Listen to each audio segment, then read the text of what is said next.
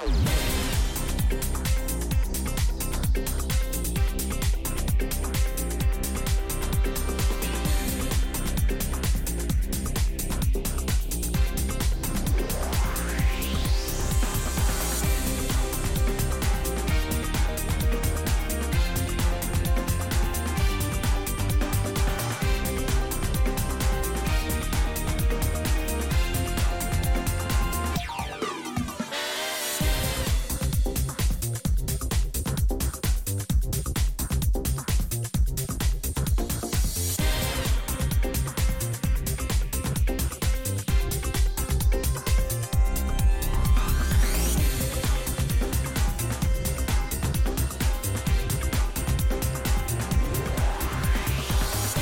La estación de servicio El Pastor de la red de estaciones Avia, ubicada en la avenida Valladolid, en la avenida de Andalucía, número 180, esquina con la carretera de Magaz, les ofrece el precio actual de sus carburantes. Gasóleo Plus a 1,74, gasolina sin plomo 95 a 1,67, gasolina sin plomo 98 mm, a 1,76, GLP a 0,93 y AdBlue a 1,35.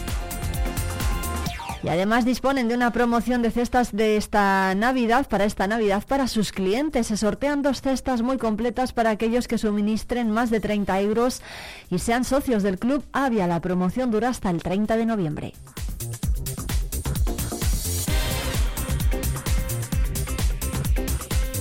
Y en poco menos de 15 minutos en la delegación territorial de la Junta, el delegado José Antonio Rubio va a presidir el Consejo de Salud del área de Palencia. Y a las 11 de la mañana en Pedraza de Campos, en el punto kilométrico 7 de la CL 612, en la margen derecha, el delegado de la Junta va a visitar este punto de la provincia con la consejera de Movilidad, Transformación Digital y Transformación Digital, María González Corral, que va a visitar la finalización de las obras acometidas en esta vía, en la CL 612, a la altura de Pedraza de Campos. Allí va a estar también la presidenta de la Diputación, Ángeles Armisen, que va a acompañar a la consejera.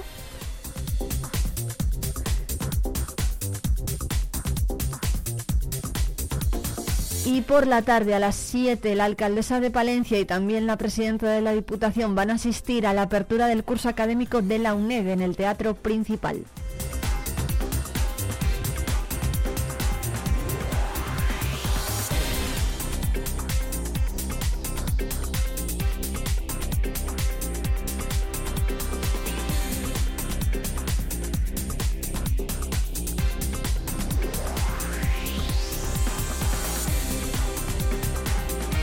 Hoy es martes, así que en Vive Palencia tenemos, ya saben, sección de jardinería. Lo vamos a ver con Juan eh, del Centro de Jardinería Los Enebros, que nos va a contar cómo podemos mantener los árboles sanos en unos días en los que además hemos vivido muchísimas incidencias relacionadas con las fuertes rachas de viento y hemos visto cómo se desplomaban muchos árboles a lo largo y ancho de la provincia. También va a estar por aquí Javier Sobrino, nuestro experto en finanzas, que nos va a contar las diferencias entre un plan de ahorro y un plan de pensiones. Y como siempre estará también Jesús García Prieto con sus éxitos. En esta ocasión nos va a presentar temas de Antonio Orozco y de Take That. Y en hablando de todo y de nada vamos a hablar con un músico que es conocido por todos los palentinos y, poner, y por poner música a la calle mayor de Palencia. Él es John Fellingham y nos va a traer su violonchelo hasta el estudio de Vive Radio Palencia. Además tenemos sección de libros, ya saben, con Maribel Iglesias y en nuestra ruta por la provincia vamos a visitar Castromocho.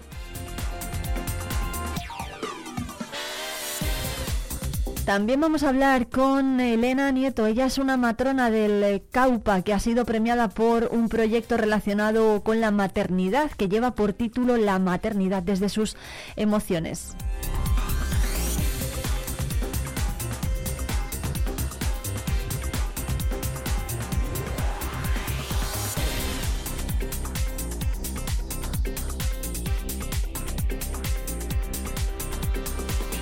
Y ya saben que estamos en directo en la 90.1 de la FM Palentina y en la 107.2 de Radio Guardo. También nos pueden escuchar a través de www.viveradio.es barra Vive Palencia y que pueden intervenir en directo en el programa escribiéndonos o enviándonos un mensaje de voz al 669 22 78 75. También tenemos abierto el correo electrónico palencia.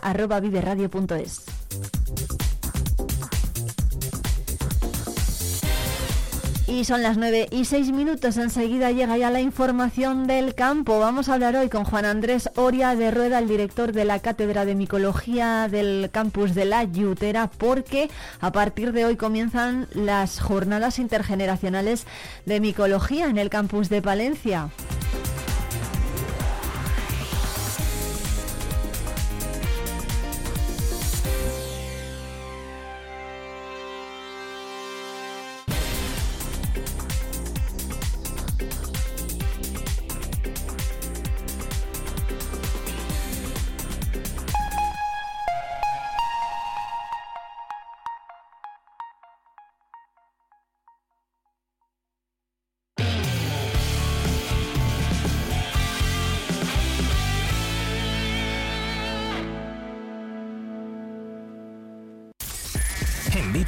Escuchamos lo que pasa a nuestro alrededor y te lo contamos. Para informarte. Para entretenerte. Para emocionarte. Con las voces más locales y los protagonistas más cercanos.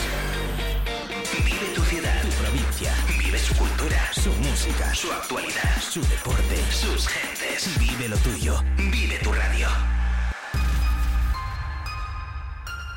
Vive Radio. Palencia. 90.1. Agricultor, ganadero, Asaja Palencia te ofrece información, formación y asesoramiento y defiende tu sector. Visita nuestras oficinas y asajapalencia.com.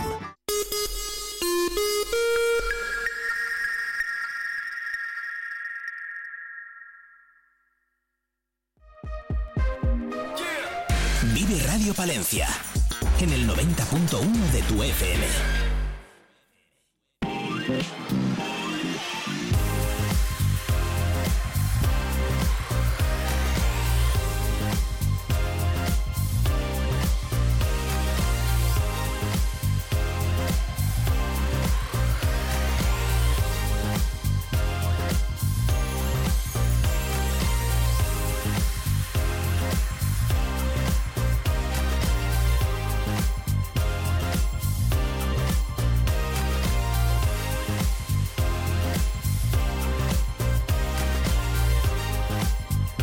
La bajada de las temperaturas y las lluvias de estos últimos días han provocado la proliferación de las setas de cardo para esta campaña micológica en la provincia de Palencia. Para hablar de la previsión de, estas, de esta recogida, Está con nosotros hoy en Vive Palencia Juan Andrés Oria. ¿Qué tal? Buenos días, lo primero, Juan Andrés, y muchas gracias por atendernos.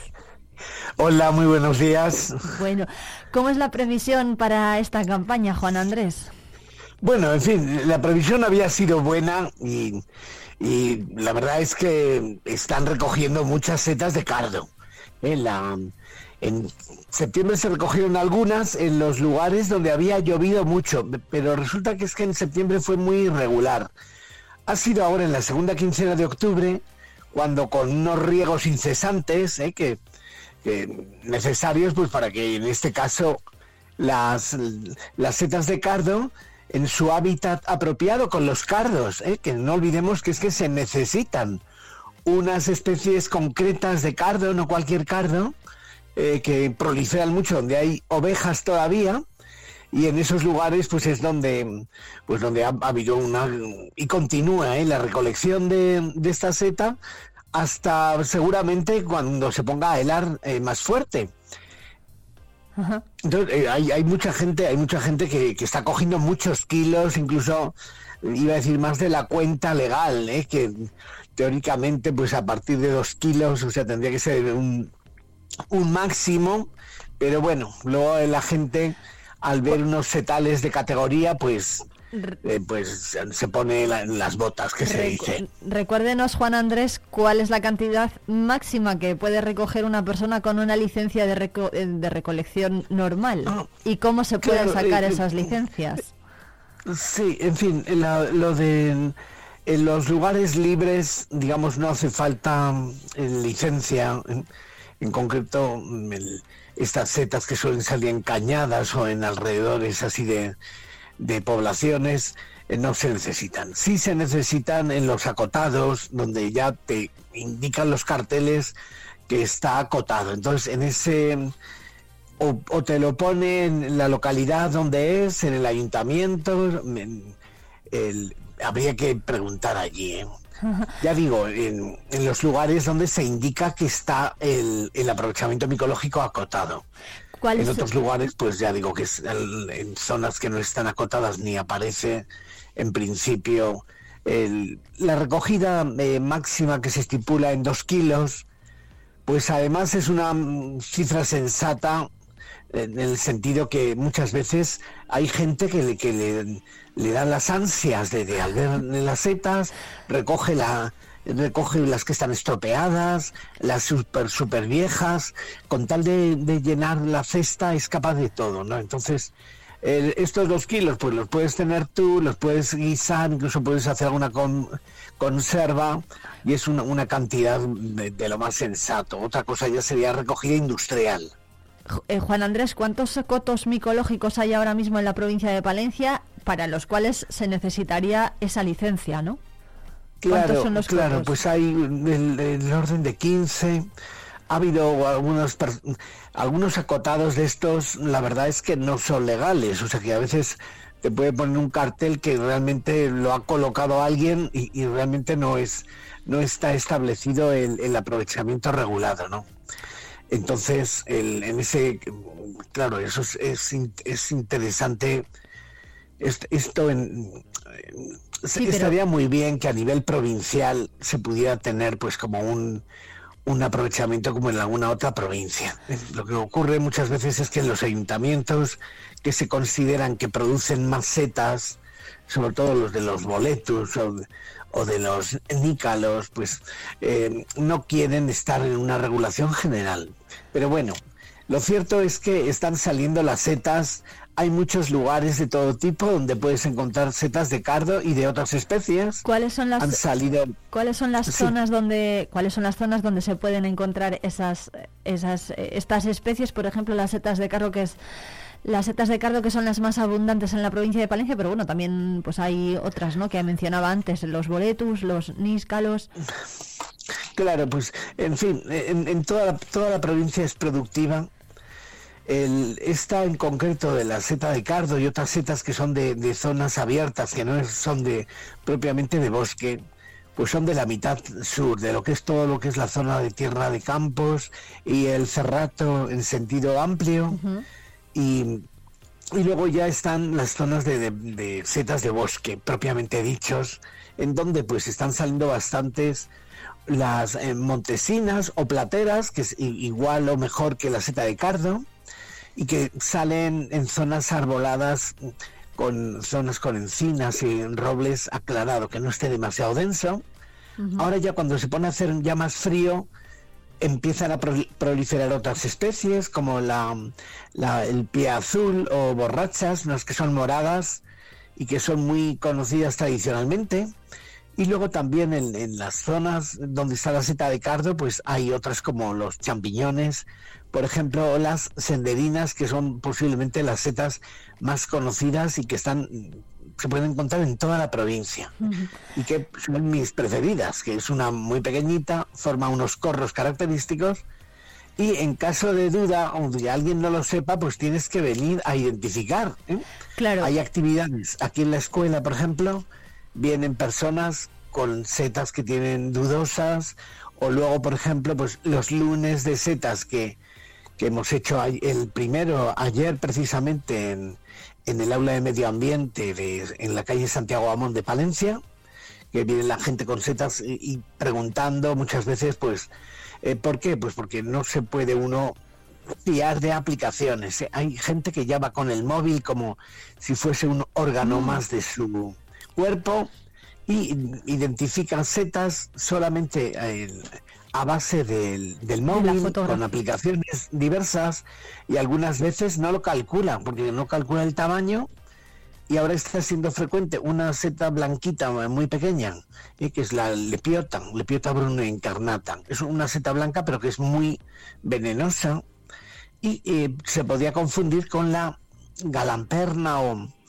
o, cucurril, que es una seta muy alta, muy grande, en la macrolepiota procera, y está siendo frecuente, pero la muy grande, esta que os digo, es eh, muy buena comestible, y en cambio esa chiquitina, chiquitísima, y de pie muy, muy poco consistente, es muy venenosa. Entonces, a veces la aplicación, mm, he visto yo, por ejemplo, vino una. ¿Cuáles son esas aplicaciones? ¿Cuáles, eh, Juan Andrés, esas aplicaciones de las que habla? ¿Cuáles son que nos pueden dar lugar a error a la hora de identificar? ¿Eh? Hay, hay unas aplicaciones de, en el móvil de, varios orígenes, de una es China, otra de Estados Unidos, y estas se los la gente las consigue fácilmente y haces la foto, haces la foto de la seta y luego ya la pones a identificar. Entonces te sale una cosa que, que a veces eh, se acerca bastante e incluso llega a, identificarla perfectamente, pero otras veces no, otras veces pues por el por el estado mismo de la seta, que ha llovido, le ha llovido, etcétera. en reducidas cuentas que no te puedes fiar a 100% de esas aplicaciones en el móvil. ¿Por qué? Pues porque ha habido intoxicaciones muy graves, ¿eh? no aquí en Valencia, que sepamos, pero a, nivel de Europa ha habido bastantes tragedias por gente que se fía, incluso vienen a preguntar y dice, ah, pues mira, aquí en el móvil me pone que es buena, así que me las como. Y digo, pues mire, no, no, en este caso no, porque ya digo, hay gente que cree que la, la verdad está en el móvil y que cuando va a, preguntar a algún sitio eh, van a saber menos. Eh, y, esto no es ninguna broma, eh, porque ya digo, hay, hay gente, ves, gente, fíjate que hicimos una prueba y salía que un boletus estupendísimo lo ponían como otra especie no comestible y por el contrario, un boletus en el Monte del Viejo que era tóxico, eh, lo ponían todo lo contrario, como, ¿no? Madre mía. como tóxico. ¿Cómo, ¿Cómo puede entonces eh, el aficionado a la micología asesorarse? ¿A dónde puede acudir? Hablaba de la escuela de ingeniería claro, He dicho en la escuela, he dicho esto del aula de medio ambiente de, de, la Fundación Cajaburos, que está al lado del puente metálico aquí en la ciudad. Y luego hay un conjunto importante de asociaciones micológicas en la provincia. Eh, Corro de Brujas en Saldaña, cuando se hacen exposiciones de setas. Aquí, por ejemplo, pues vamos a poner una exposición de setas que vienen niños de colegios, luego gente mayor en las eh, jornadas intergeneracionales, o si hacemos excursiones con gente de todo tipo. Y entonces ahí es donde la gente puede enterarse y preguntar. ¿eh? No puedes, ya digo, estar tú solo eh, con la aplicación del móvil porque podía ocurrir un problema muy grave. ¿Estos lugares eh, sirven también para obtener la licencia micológica? No, no, porque esto, lo de la licencia micológica eh, eh, tendría que ser en, el, en la zona en la que uno está en este momento. Por ejemplo pues si es un ayuntamiento, tendría uno que, tendría uno que preguntar ¿eh? es decir el ayuntamiento de Saldaña ayuntamiento de Roscales en, algunos lugares pues pero, sí las facilidades. sí las tramitan no si se puede obtener por ejemplo la licencia micológica de recolector en el ayuntamiento de Saldaña por ejemplo. Eh, eh, sí, eso eh, sí se puede se puede conseguir. En algún ayuntamiento es que no, en fin, en algún, se ha dado el caso que no quieren dar licencias a los que son de fuera en alguna ocasión, pero bueno, en líneas generales cuando uno tú vas a preguntar y es a nivel de, ayuntamientos.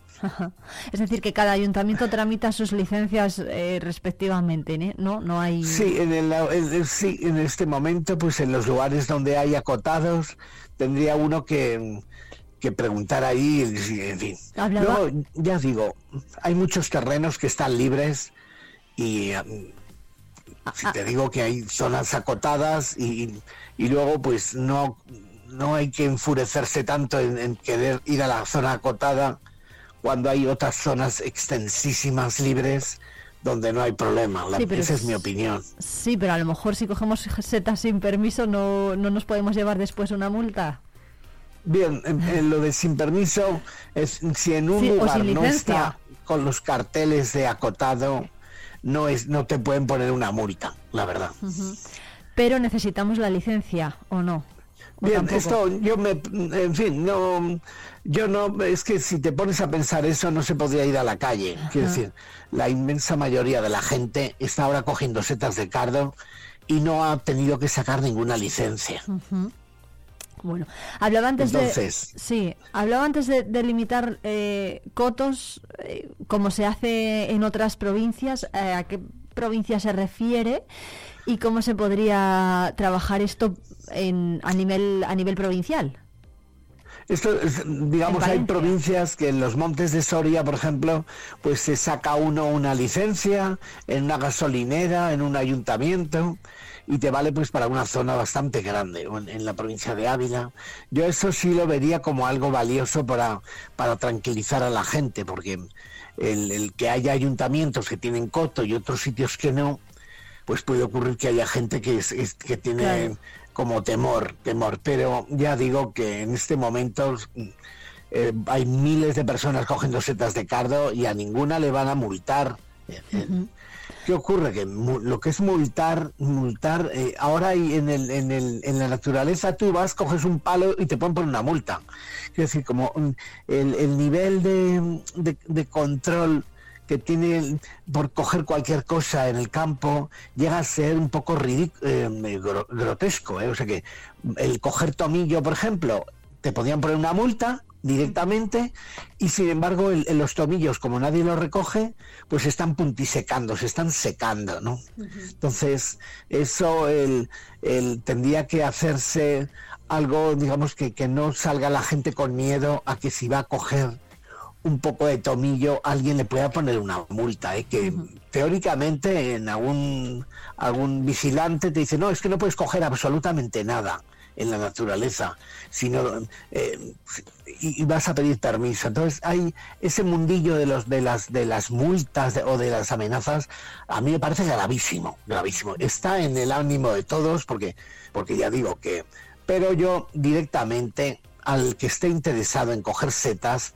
que vaya a las cañadas mm, o a zonas de, campo abierto y donde importante no coger setas a borde de carretera, que es donde pueden haber echado herbicidas eh, muy tóxicos, eh, del glifosato que se ha echado en bordes de carreteras y de caminos y que como tú cojas las setas y te las comas, y es una vale, pero como sean muchas setas justo en esas zonas el, con herbicidas, eh, puede convertirse una seta perfectísimamente buena en tóxica. Eh, esta tarde tienen Juan Andrés las jornadas intergeneracionales de micología a partir de las 7 y hablaba de esas salidas, ¿no? De hecho, hay una excursión que va a ser el sábado, el 11 de noviembre, desde las 9 de la mañana. Ahí se va a poder aprender sobre micología con ustedes y además hay 20 plazas reservadas a personas mayores. Es necesaria inscribir eh, la inscripción previa. Claro.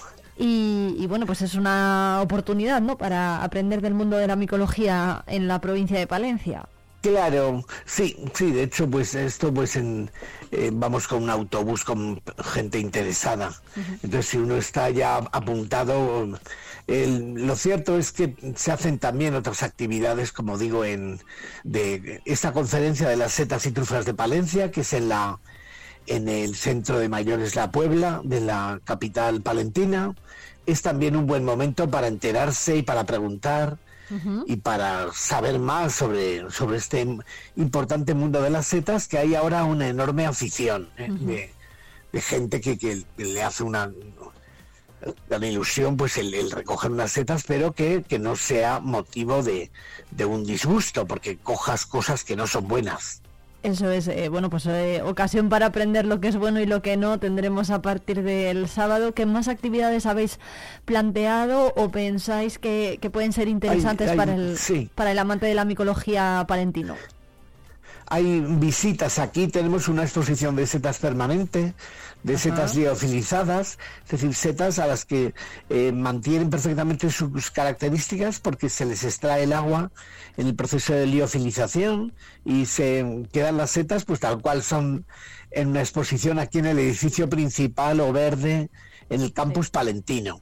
hay eh, visitas eh, eh, guiadas, diversos colegios de infantiles y que vienen aquí a verlo y también grupos de mayores que tienen talleres de identificación y también visitas de esta de estas exposiciones.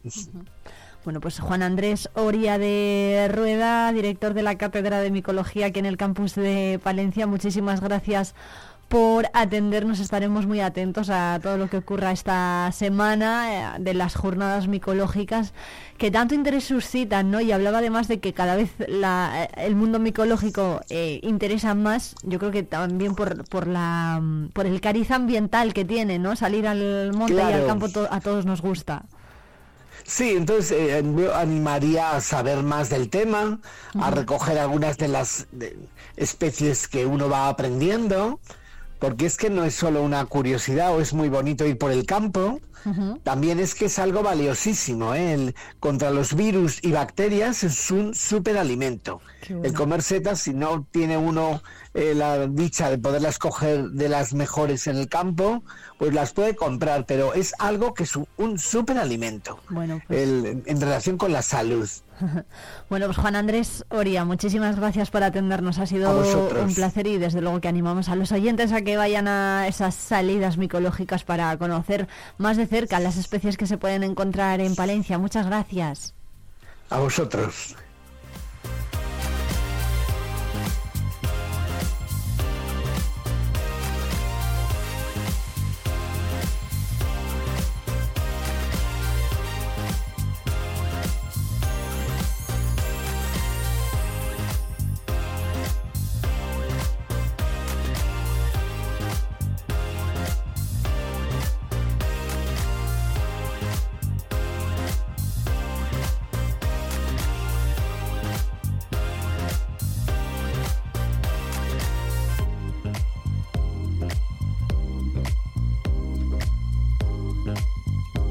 Jornadas micológicas que comienzan esta tarde en la provincia de Palencia, pero hay más asuntos que les tenemos que contar en Vive el Campo porque los veterinarios de Castilla y León y de Castilla-La Mancha se han reunido este fin de semana en Segovia en un encuentro de trabajo para analizar la situación del sector y han puesto sobre la mesa asuntos que requieren de soluciones, dicen, para impulsar la labor de los profesionales. Los veterinarios han pedido que se trabaje en la vacuna de la enfermedad hemorrágica epizootica, la EHE, y han reprochado la indefinición que rodea a la figura del veterinario de explotación y han reclamado más medios técnicos en la inspección sanitaria en mataderos. Además, han reiterado que los centros veterinarios sean considerados centros sanitarios, que se les considere así, que se apueste por la preinscripción veterinaria mediante receta electrónica controlada por la organización colegial veterinaria y que se ponga el foco en la figura del veterinario colaborador en actividades cinegéticas. El encuentro de trabajo ha estado encabezado por los presidentes de los consejos autonómicos de colegios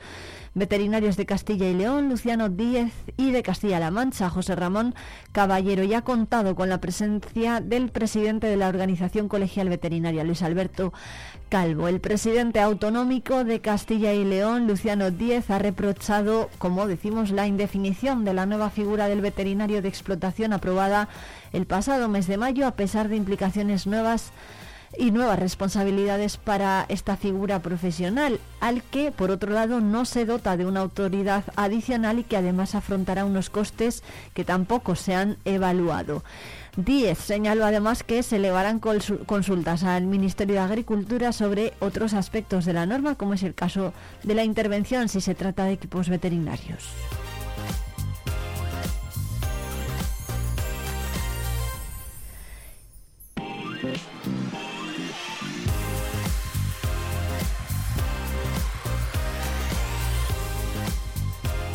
Y la investigación que la Guardia Civil y la Fiscalía Europea están realizando sobre una treintena de funcionarios y ganaderos por el fraude en el cobro de subvenciones de la política agraria europea de la PAC era un tema que se llevaba con discreción en la comarca de Cervera de Pisuerga, en la montaña palentina. Una vez roto el cerco regional, de nuevo dicen están verdaderamente implicados en la defensa del interés general la Guardia Civil y la Fiscalía, que son quienes intentan poner algo de orden ante un ámbito administrativo inoperante que empieza a preocupar el más eh, que empieza a preocupar ante un deficiente funcionamiento de la Junta de Castilla y León, también en agricultura y ganadería, según han apuntado en un comunicado ecologistas en acción en Palencia. Piden que se aclare si la trama de ayudas de la PAC tiene relación con las de daños del lobo. Dicen que esta incapacidad que vuelve a, que vuelve a demostrar la Junta de Castilla y León para resolver un problema de su competencia debe derivarse en la depuración de responsabilidades tanto en el Servicio Territorial de Agricultura y Ganadería de Palencia como en los servicios centrales de Valladolid. Dicen ecologistas en acción que los superiores que ignoraron las denuncias deben ser investigados por si hubieran incurrido en responsabilidad penal. Administrativamente es evidente que deben ser apartados, según ha denunciado el colectivo.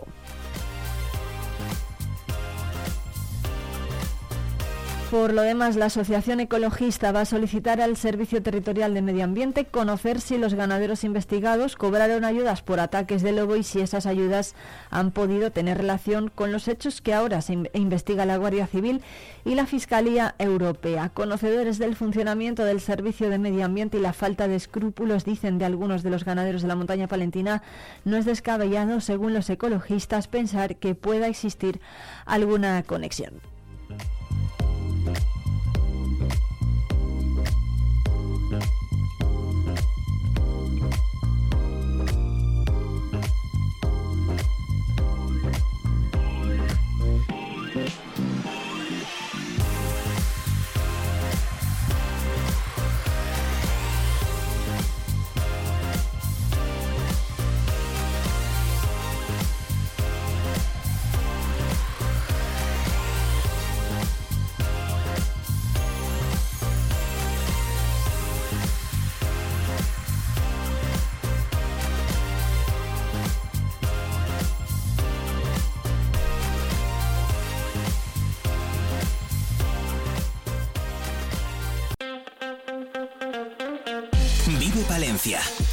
Con Irene Rodríguez.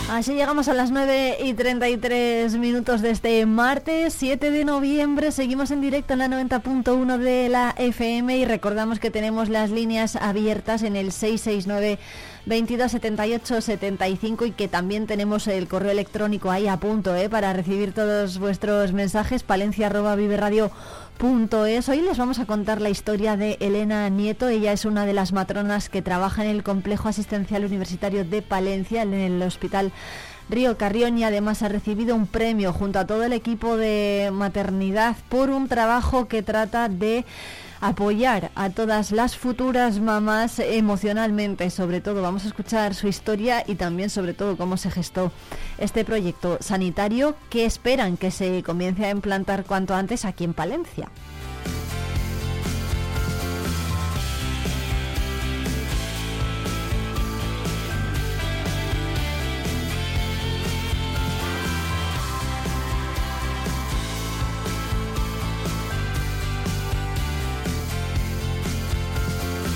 Matrona del Hospital de Palencia ha sido reconocida por un proyecto que cuida la salud mental de la mujer durante el embarazo y el posparto. Se llama Elena Nieto y ella dice que no es un trabajo solamente de ella, sino también de todo el equipo que trabaja junto a esta profesional que nos escucha ya. Buenos días, Elena, ¿qué tal?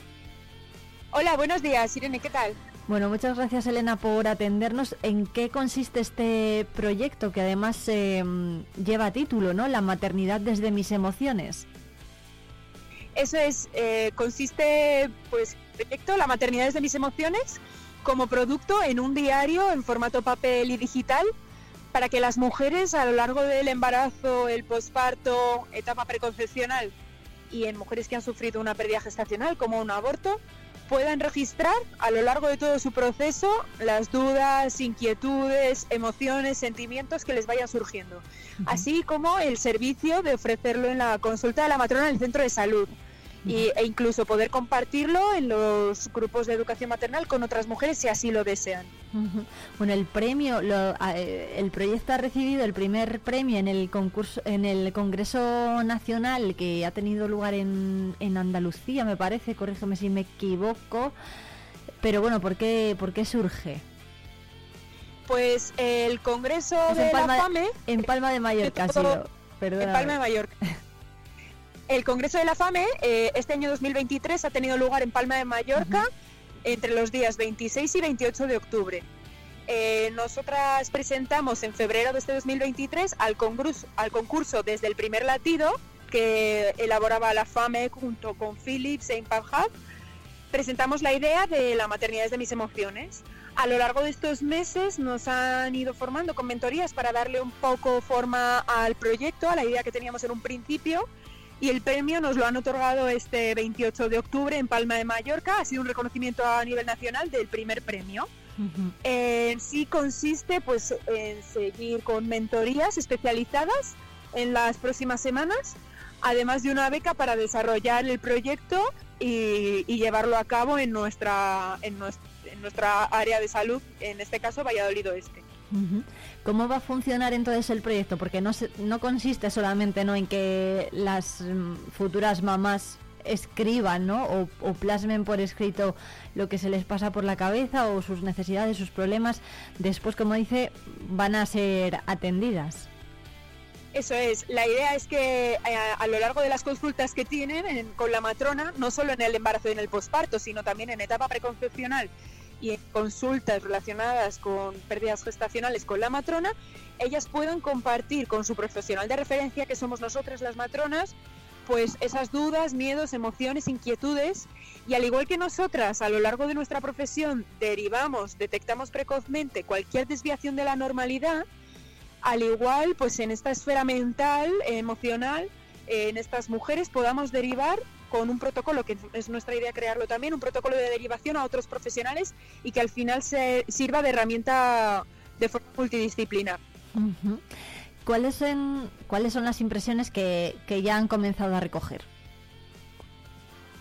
Pues las impresiones que hemos recogido, porque durante el mes de agosto hemos hecho un proyecto piloto en el Centro de Salud de Arturo Iríes con una muestra de mamás eh, las impresiones es que mm, todas las mujeres que han participado en el proyecto piloto eh, están a favor de esta iniciativa, lo desean para futuros embarazos y las mamás que han participado y que han sido mamás previamente les habría gustado tenerlo en, en embarazos anteriores. Uh -huh. Y pasamos una encuesta pre y post eh, antes de darles el diario y una posterior al diario. Uh -huh. En la encuesta previa al diario todas la verdad que mmm, sentían la necesidad de tener un espacio donde poder reflejar este tipo de emociones, también un poco de para hacerse ellas más conscientes de, de lo que el propio proceso implica.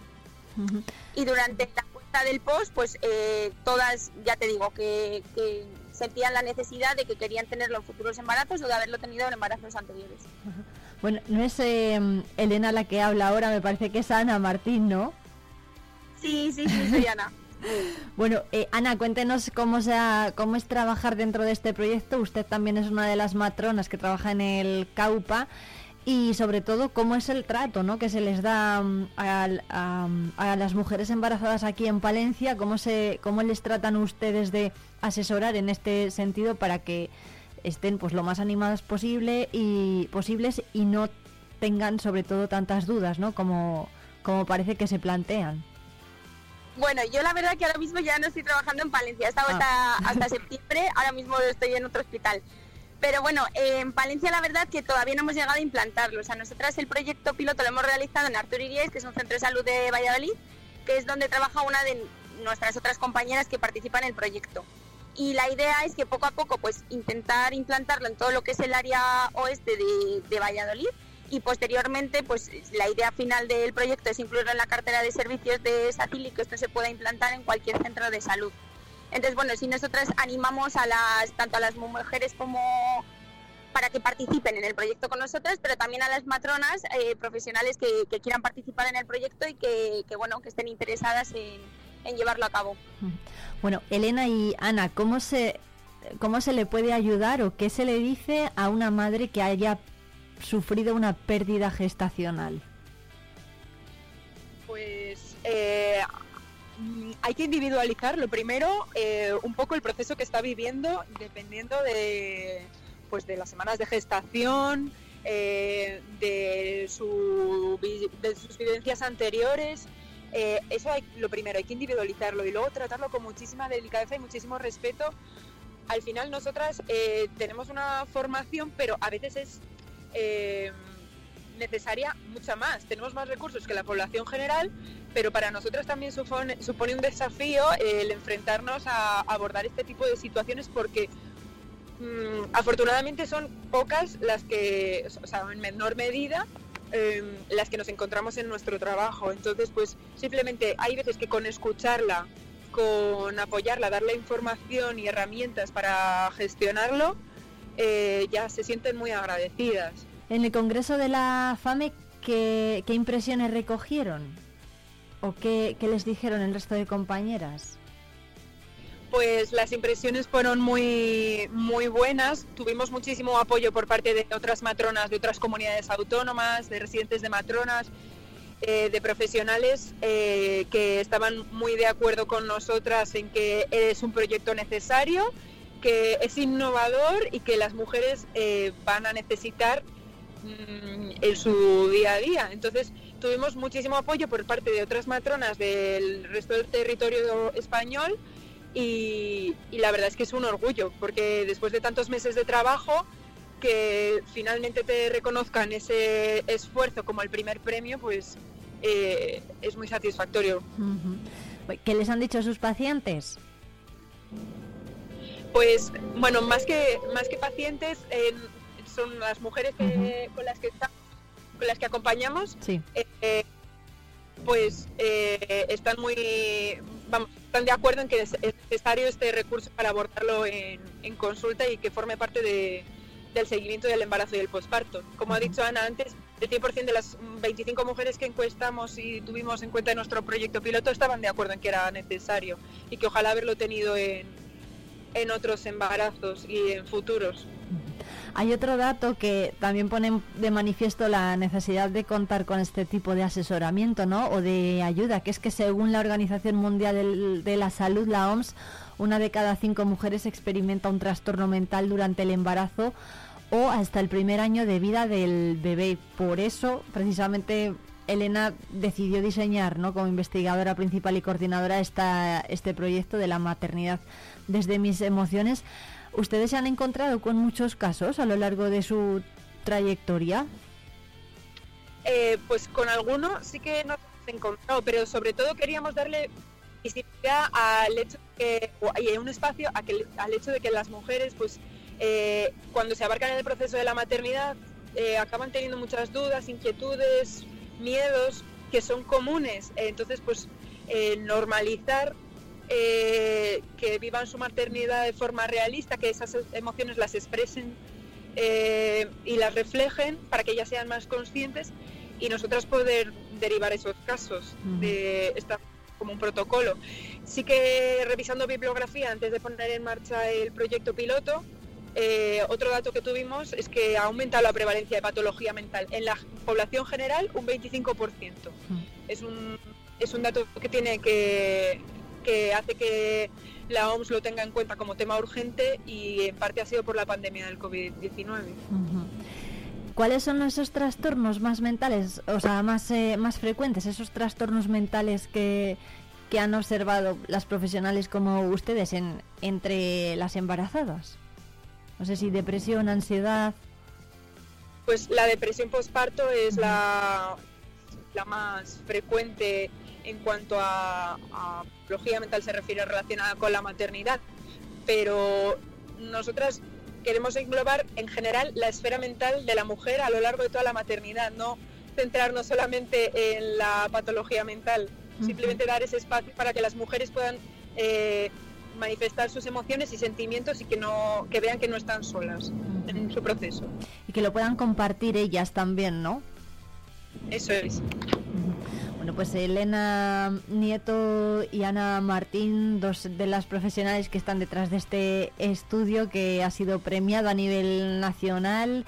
Recordamos la maternidad desde mis emociones. ¿A partir de qué fecha se podría, piensan ustedes, eh, empezar a implantar?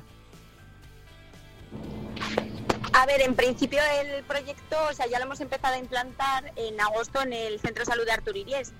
Eh, ahora ya tenemos el reconocimiento y la aprobación por parte del Comité de Ética, también de la gerencia, y ahora lo que nos quedaría sería recibir las, vamos, las mentorías que nos van a dar con el premio que hemos obtenido, recibir la parte de la beca y desde ahí empezar a ponerlo ya en marcha y, elaborar el, el protocolo con el resto de los de los compis e intentar hacer un, como un equipo multidisciplinar para, pues eso, sobre todo para el tema de las derivaciones.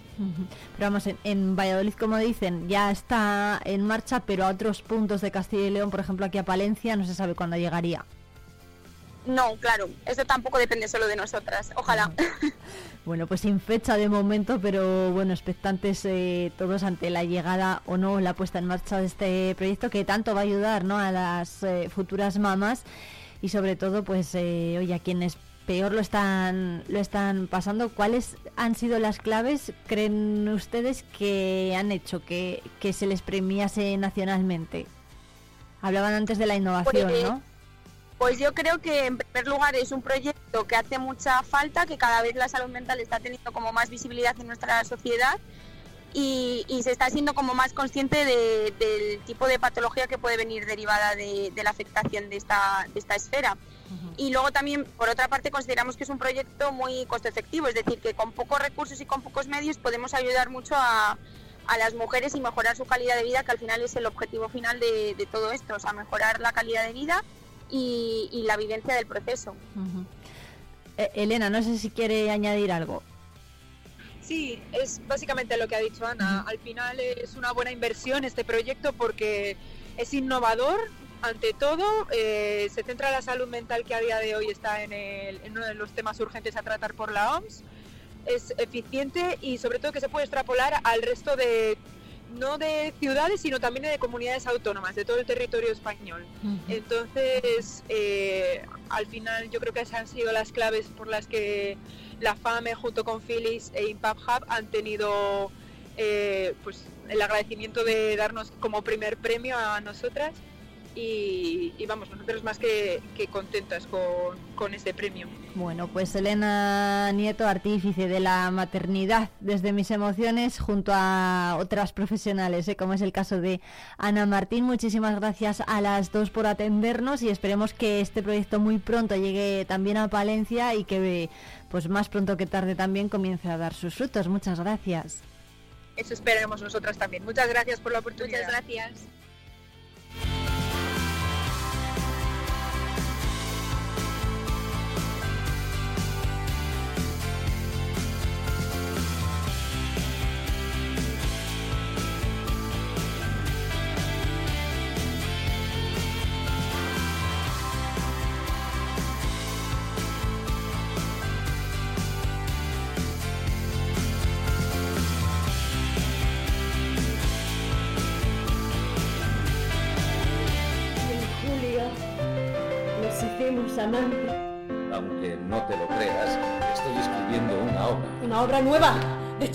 Amo. Y amo a ese hombre. Si hubiese vivido en un lugar así, al lado de un lago, me pregunto si hubiera sido escritor. Todo el mundo habla de Chekhov, Chekhov y Chekhov. Ven a Moscú, cásate conmigo. No puedo casarme contigo. Estoy loca de celos, qué vergüenza.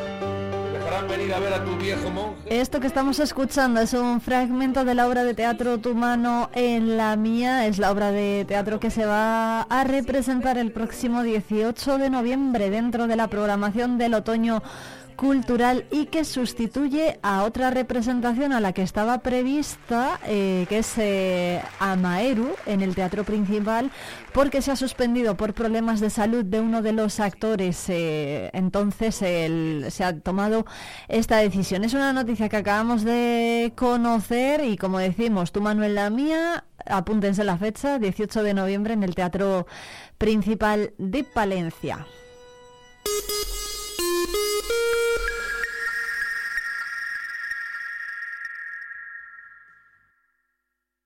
¿Pensando en una nueva escapada? Tenemos un plan perfecto para ti. Ven a Ampudia, descubre la magia de su castillo, la belleza de su colegiata, el encanto de sus calles porticadas o los tesoros que esconden sus museos. Descansa en sus preciosos alojamientos y deleita tu paladar con la rica gastronomía de sus restaurantes. Escápate, ven a Ampudia, te sorprenderá. Unipal Soluciones Inmobiliarias te invita a conocer sus nuevas instalaciones en calle Mayor 21 frente al patio del Castaño. Nuestro equipo te asesorará en la venta de tu vivienda y en la compra de tu nuevo hogar con su financiación 100%. Unipal, agencia inmobiliaria líder en Palencia.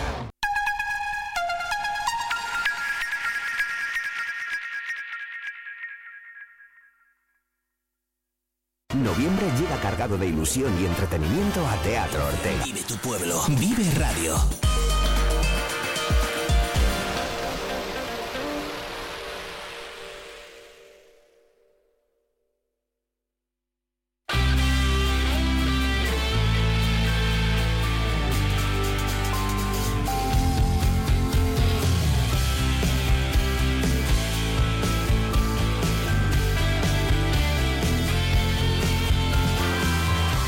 52 de la mañana, por cierto, que ayer se presentó un acto que se va a desarrollar en la tarde de hoy, 7 de noviembre, que es el concierto solidario a beneficio de Cruz Roja en Palencia con artistas que colaboran en esta causa. Uno de ellos va a ser John Fellingham, pero también va a estar Ana Clara Vera, Asunción Caballero, Álvaro Rubén García y Gorka Cortijo Matía. Todos ellos van a prestar su música por una causa solidaria. Recordamos que Cruz Roja en Palencia además cumple 150 años y para continuar con los actos de conmemoración de este aniversario, van a celebrar este concierto. Concierto solidario del que también vamos a hablar hoy en Vive Palencia porque en Hablando de Todo y de Nada vamos a tener la visita de John Fellingham, precisamente uno de los músicos que va a colaborar y que es conocido por todos los palentinos ya por tocar eh, y llenar las calles de música, las calles, sobre todo la calle mayor de Palencia. Lleva 23 años, eh, nada más y nada menos, en Palencia Capital y vamos a hablar con él de todo menos de música. Ya veremos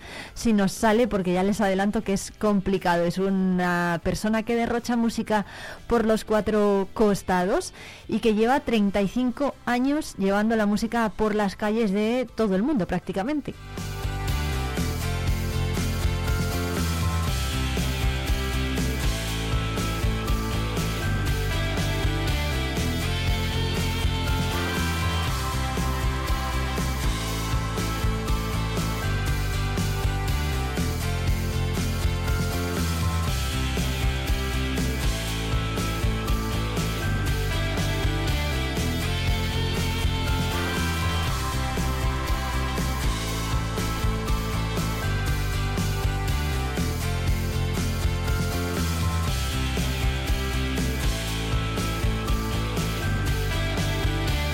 Cierto que las entradas tienen un coste de 5 euros ¿eh? y todavía están a la venta, así que los más rezabagados todavía pueden conseguir una. La actividad solidaria va a tener, tendrá lugar a propuesta de cinco músicos que de forma altruista, como decimos, van a deleitar a los palentinos que acudan hasta allí con el objetivo de apoyar los proyectos que benefician anualmente con datos de 2022 a unos 9.600 usuarios en situación de vulnerabilidad en toda la provincia. John Fellingham, que es este conocido músico de calle, fue el que propuso precisamente a Cruz Roja promover este concierto en el que va a estar acompañado por Asunción Caballero, que es una cantante contralto, Ana Vera, que será la soprano, Álvaro García, que será el pianista, y Gorka Cortijo, que tocará su violín. Todos ellos harán posible esta actividad solidaria y en la que se van a interpretar además temas muy conocidos. Es una música que va a llenar el corazón del público, dicen desde Cruz Roja,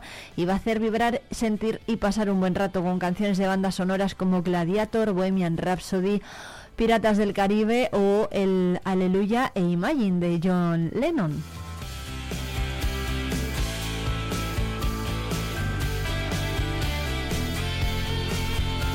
Por cierto que Javier Margareto y su familia ceden las instalaciones del Teatro Ortega, si es que desde el colectivo, desde Cruz Roja, también se les ha dado las gracias en ese sentido y por apoyar también la gestión y la organización del evento musical. Las entradas salieron a la venta el pasado mes de octubre y ya se han conseguido prácticamente todas en la sede de la ONG y también se pueden comprar a través de internet. La respuesta de momento de los palentinos ha sido muy positiva, pero todavía se pueden continuar comprando. ¿eh? Y además recordamos que hay una fila cero para realizar aportaciones económicas a través de Bizum en el número 03411 y en la cuenta de Cruz Roja en el Banco Santander.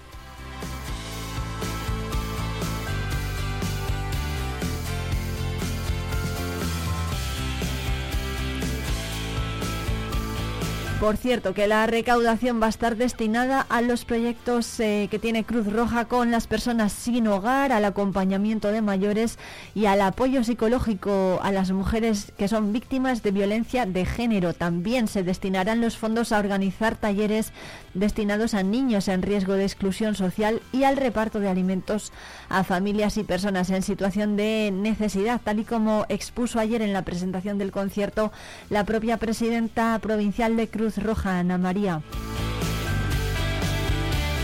Ana María Pérez del Río y por su parte el violonchelista John Fellingham, John expuso que con la situación que vive el mundo de la labor humanitaria, la labor, el trabajo de Cruz Roja es más importante que nunca y además explicó que el concierto tendrá un ingrediente añadido porque serán temas de amor y positividad. Así es que son temas que además eh, eh, puso además de manifiesto que en muchos países ahora mismo se está sufriendo y destacó la labor de Cruz Roja, que es muy variada en la provincia de Palencia y como decimos, los datos que se manejan hasta ahora son de 9.600 personas atendidas y más de 2.800 que participaron en algunas de las actividades de sensibilización programadas. Los voluntarios se contabilizan hasta ahora en 915 y hay más de 6.000 socios que dedican dinero y tiempo a esta ONG.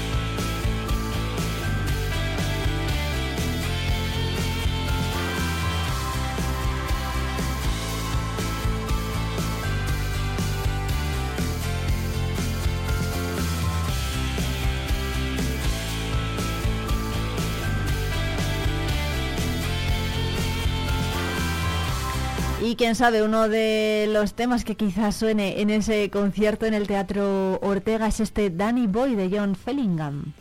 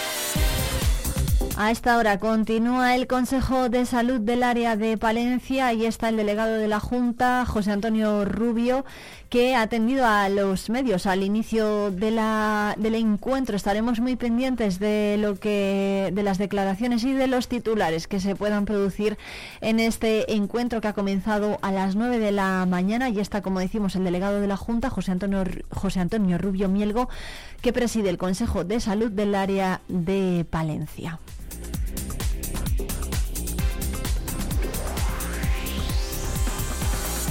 Y a las 11, Rubio Mielgo, junto con la consejera de Movilidad y Transformación Digital, María González Corral, va a visitar la finalización de las obras acometidas en la carretera CL 612 a la altura de Pedraza de Campos, en el punto kilométrico 7.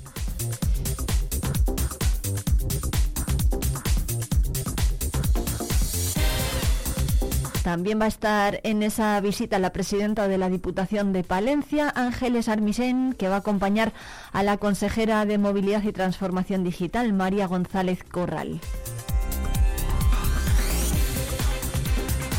Y por la tarde a las 7 en punto, la alcaldesa de la capital, Miriam Andrés, asiste a la apertura del curso académico de la UNED en el Teatro Principal, donde también va a estar Ángeles Armisen, la presidenta de la Diputación.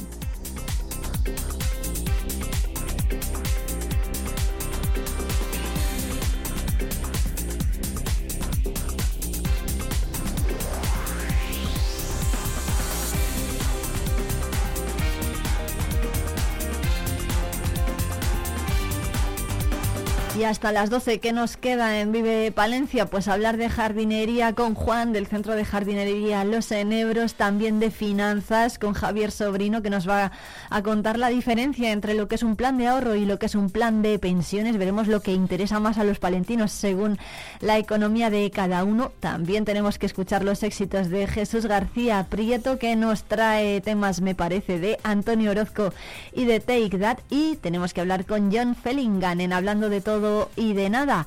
Además, eh, Maribel Iglesias nos va a traer sus recomendaciones literarias de esta semana, pero antes de todo eso son las 13 minutos, así que toca irnos de ruta por la provincia.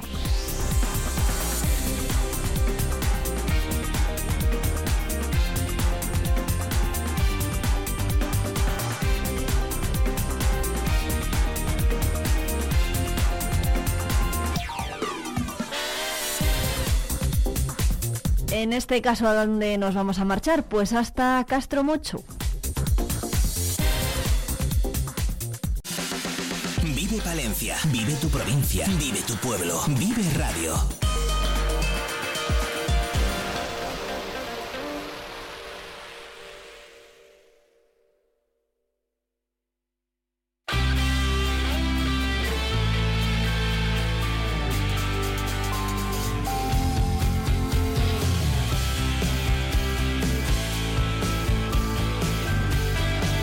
Nuestra ruta por la provincia vamos a irnos hasta Castromocho, una localidad conocida seguramente por muchos de los oyentes y que tiene muchísimos atractivos, tanto gastronómicos como también patrimoniales y culturales.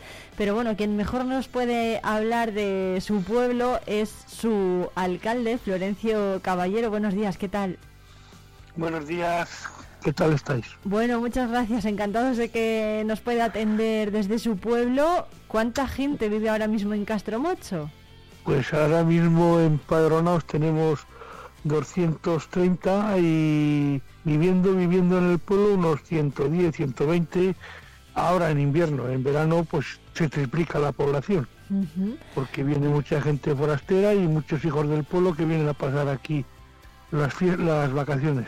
Bueno, alcalde, ¿qué le diría a alguien que no conoce Castromocho sobre, sobre su pueblo? ¿Cómo es? Bueno, pues es un pueblo eh, que estamos a 25 kilómetros de Palencia, con lo cual es un pueblo atractivo. Eh, tenemos dos iglesias, una Santa María y otra San Esteban, y una torre de reloj.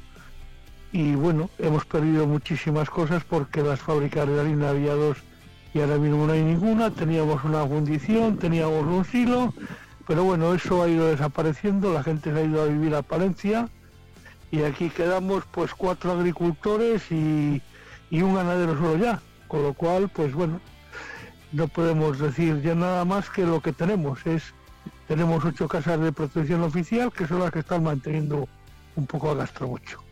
¿Ha, ha perdido mucha población entonces Castromocho?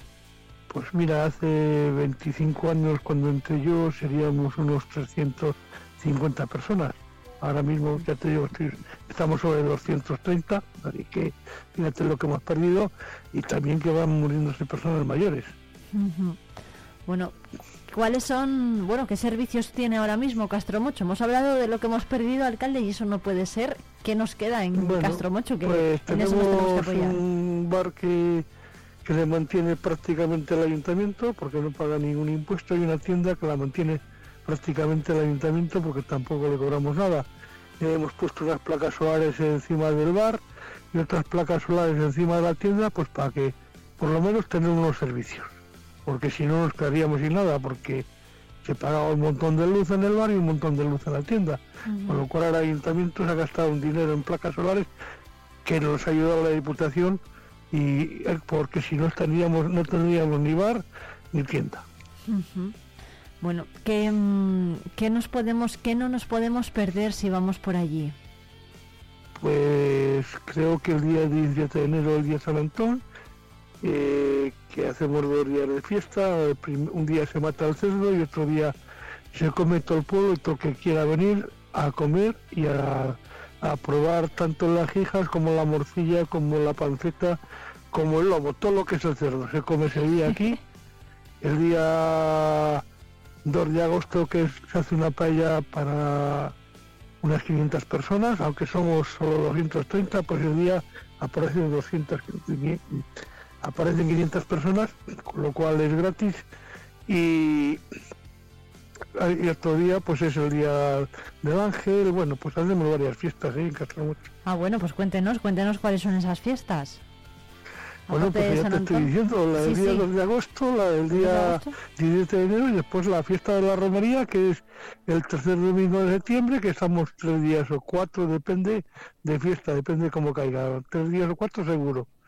Entonces, pues bueno, pues se hace lo de los jubilados, ahí en orquestas, y bueno, pues a pasar lo mejor posible. Hombre, pues claro que claro que sí. Hablaba antes de que se triplica la población en, en verano, sobre todo, ¿esto ha supuesto algún problema para el ayuntamiento o para la atención de todos los vecinos? No tenemos ningún problema, porque como tenemos el agua del canal de Castilla de la depuradora de Capillas, es una, una mancomunidad que el único problema que podíamos tener era el agua. Los servicios les tenemos mancomunidad con Villarramiel la mancomunidad de campos, que es lo de la basura y, recogida de residuos y tal, pues nosotros el problema no tenemos, aunque se aumente la población, no tenemos ningún problema. Hay, eh, mm, lo decía antes, ¿no? Varias viviendas sociales, creo que son ocho, con ocho, familias, ¿están todas ocupadas? Están todas ocupadas, sí, están pagando 100 euros, 105 o 110. empezaron con 100 y yo creo que 105 o 110 están pagando que son de la Junta Castilla y León y están ahí habitados por vecinos del pueblo, que son los que lo están manteniendo, porque si entre las cuatro, ocho casas hay 30 personas, pues tú fíjate. y, media población. Total, ¿cuánta, ¿cómo ha sido la llegada de estas familias a, a Castromocho? ¿Son antiguos No, no, son familias del pueblo, son, familias del pueblo. ah, son del pueblo. Eh, se hicieron unas casas de protección oficial el ayuntamiento cedió los terrenos y la Junta de Castilla, Castilla León hizo las, las casas. Hubo un momento que ellos los querían vender, pero era mucho el presupuesto que te pedían y al final, pues a fuerza de dar para atrás y para allá ir a la Junta y venir de la Junta, Pues las han arrendado. Las han arrendado y me parece que están, son para cinco años y o, cinco o seis. No, ya no te puedo decir eso porque ya es cosa de lo arrendó la Junta, ¿vale? Bueno, en cualquier caso es un alquiler social que eso siempre está muy bien, ¿no? Para facilitar que la gente vaya y viva, ¿no? En el pueblo. Sí.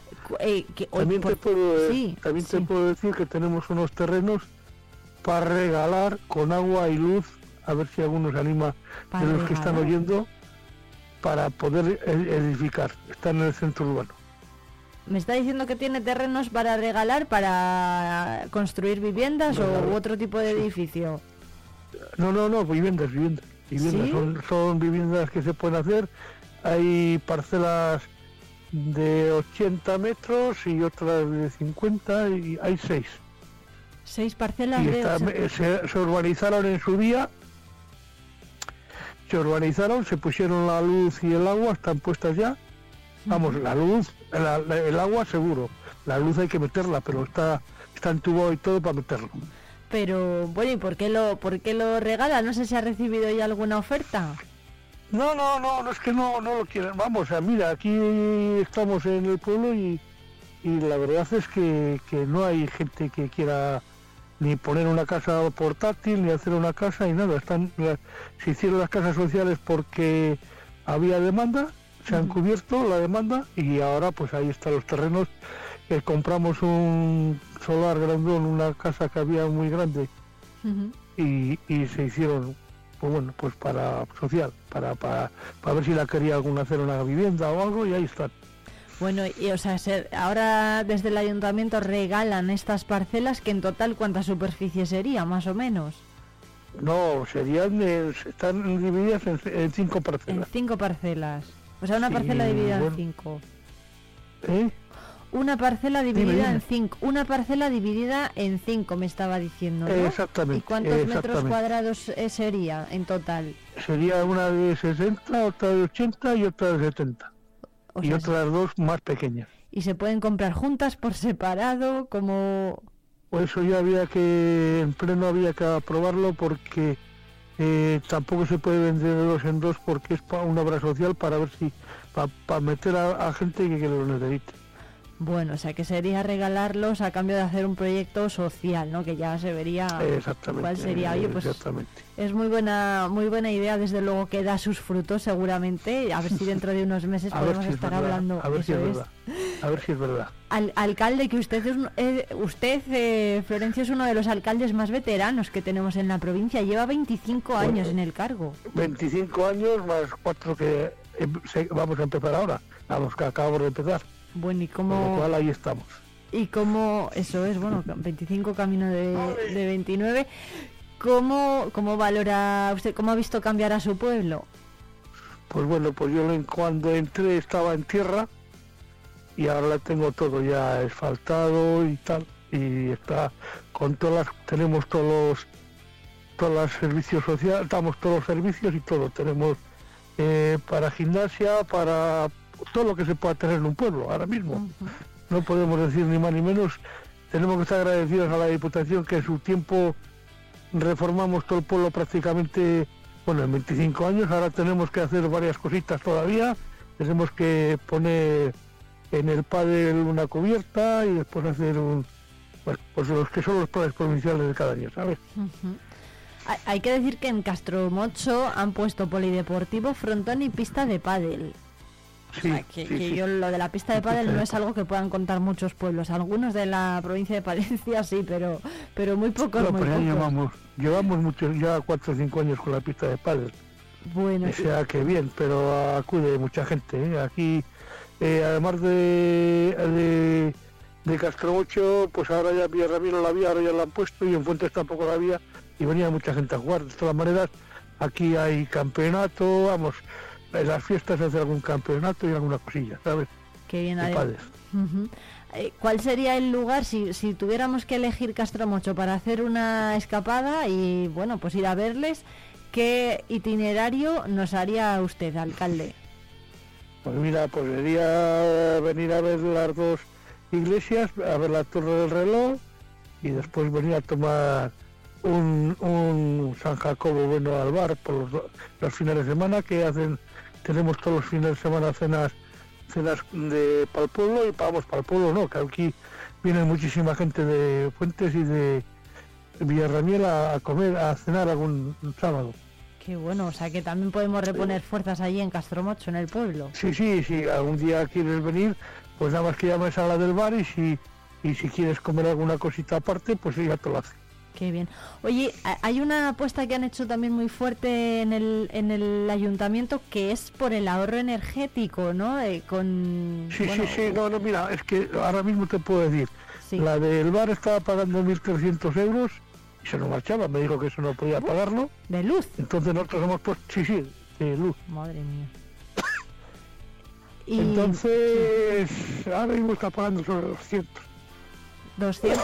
Perdón. ¿Y cómo y, cómo y cómo lo han conseguido? ¿Cómo han conseguido hacer esa rebaja?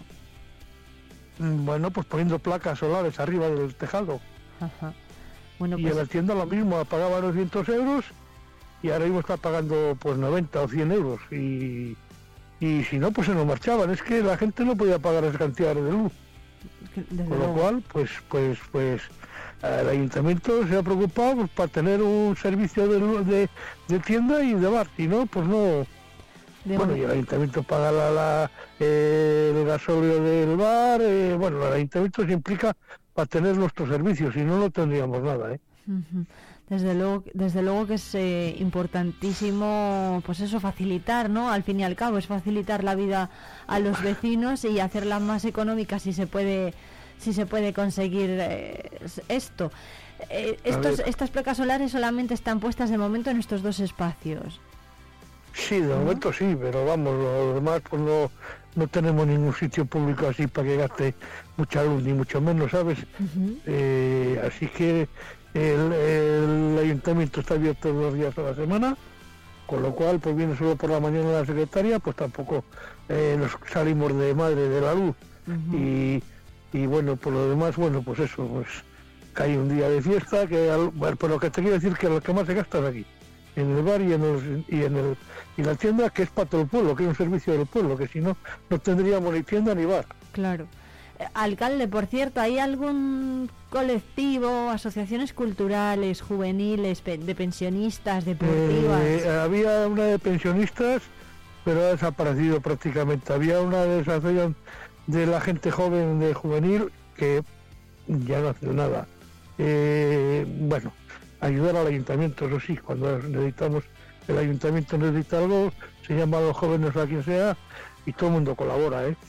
Bueno, eso está eso está muy pero que muy bien. Bueno, pues Florencio es el alcalde, uno de los alcaldes más veteranos que tenemos en la provincia, el alcalde de, Castro, de Castromocho, una localidad que además está muy cerca, apenas a media hora en coche de Palencia capital, o sea que oh, estamos... A 20 eh, minutos. Uy, a 20 minutos, fíjese. Estamos, estamos en la 610, o sea que nada. Muy bien. Bueno, pues eh, Florencio Caballero, alcalde de Castromocho, muchísimas gracias por atendernos hoy en la ruta por la provincia. A ti, a ti, a ti, maja, adiós.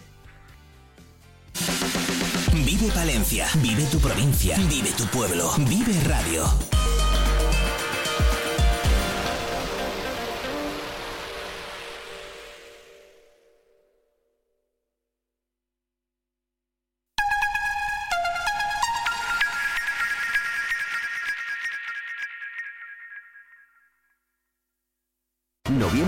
Cargado de ilusión y entretenimiento a Teatro Ortega. Del 10 al 18 disfruta del décimo Jazz Valencia Festival. Día 12 a las 6 y media, Summer Nights. Día 19 a las 5 y media, Coco Recuérdame, el musical. Día 26 a las 7, concierto Víctor Manuel. Día 28 a las 8 y media, gran espectáculo en vivo, ópera Don Giovanni. Consigue tus entradas en nuestra web teatroortega.com o en taquilla. Te esperamos. Más de 22.000 parroquias al servicio de toda la sociedad. Más de 4 millones de personas atendidas en centros asistenciales. Más de 40 millones de horas dedicadas por sacerdotes, voluntarios y seglares. Más de 10.000 misioneros. 12 de noviembre, Día de la Iglesia Diocesana. Orgullosos de nuestra fe. Por tantos.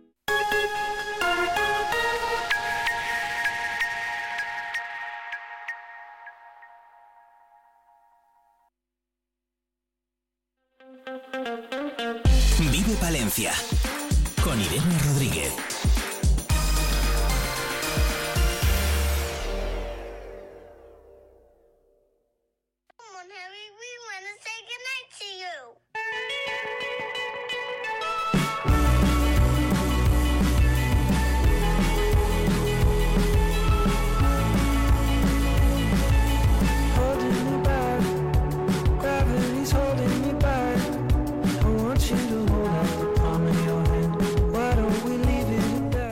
Por aquí Maribel Iglesias, que viene como siempre cargada de libros, de recomendaciones literarias, de títulos que acaban de publicarse, que están siendo un auténtico pelotazo en, las librerías. Maribel, ¿qué tal? Buenos días. Hola, buenos días a todos. Bueno, a ver, ¿qué títulos nos traes hoy? Cuéntanos. El Café pues, del Ángel, te veo sí, Sí, eh, bueno, es que el Café del Ángel le, ha sacado Am Jacobs, que hay un montón de lectoras que la siguen. Es, ya sabéis, es la de la serie de la Vía de las Telas que bueno, tiene un montón, La Vía de las Telas, Las hijas de la Vía de las Telas, El regreso. Entonces, eh, os lo he traído porque, vamos, a, las seguidoras de este tipo de novela un poco histórica, muy romántica y demás, eh, me imagino que os encantará. Y ya sabéis que tiene el delegado de la Vía de las Telas, Regreso, Tormenta. Bueno, pues acaba de sacar ahora el Café del Ángel, que es Años Turbulentos, ¿vale? Entonces, em, es una nueva historia, ¿vale? Y bueno pues pues a las amantes de estos amores así pues un poco difíciles y demás en estas épocas pasadas además es que Amyakos bueno pues escribe muy bien es muy fácil tiene diálogo entonces quería traer esta nueva novedad de ella vale bueno está ambientada en los primeros años de los del siglo XX, ¿no? Esta, esta nueva novela. Así que, bueno, pues, ¿y qué tal está entonces? Se, vende mucho. Bueno, la serie... la piden mucho. La, vía de la, serie de La Vía de las Telas es horrible. O sea, con Lucinda Riley, que es la otra, la otra autora de este tipo. Mm, bueno, esta todavía yo creo que es un poco más romántica. Eh, con la historia de las siete hermanas, La Vía de las Telas, Las hijas de la Vía de las Telas, todas estas que se vendieron todas.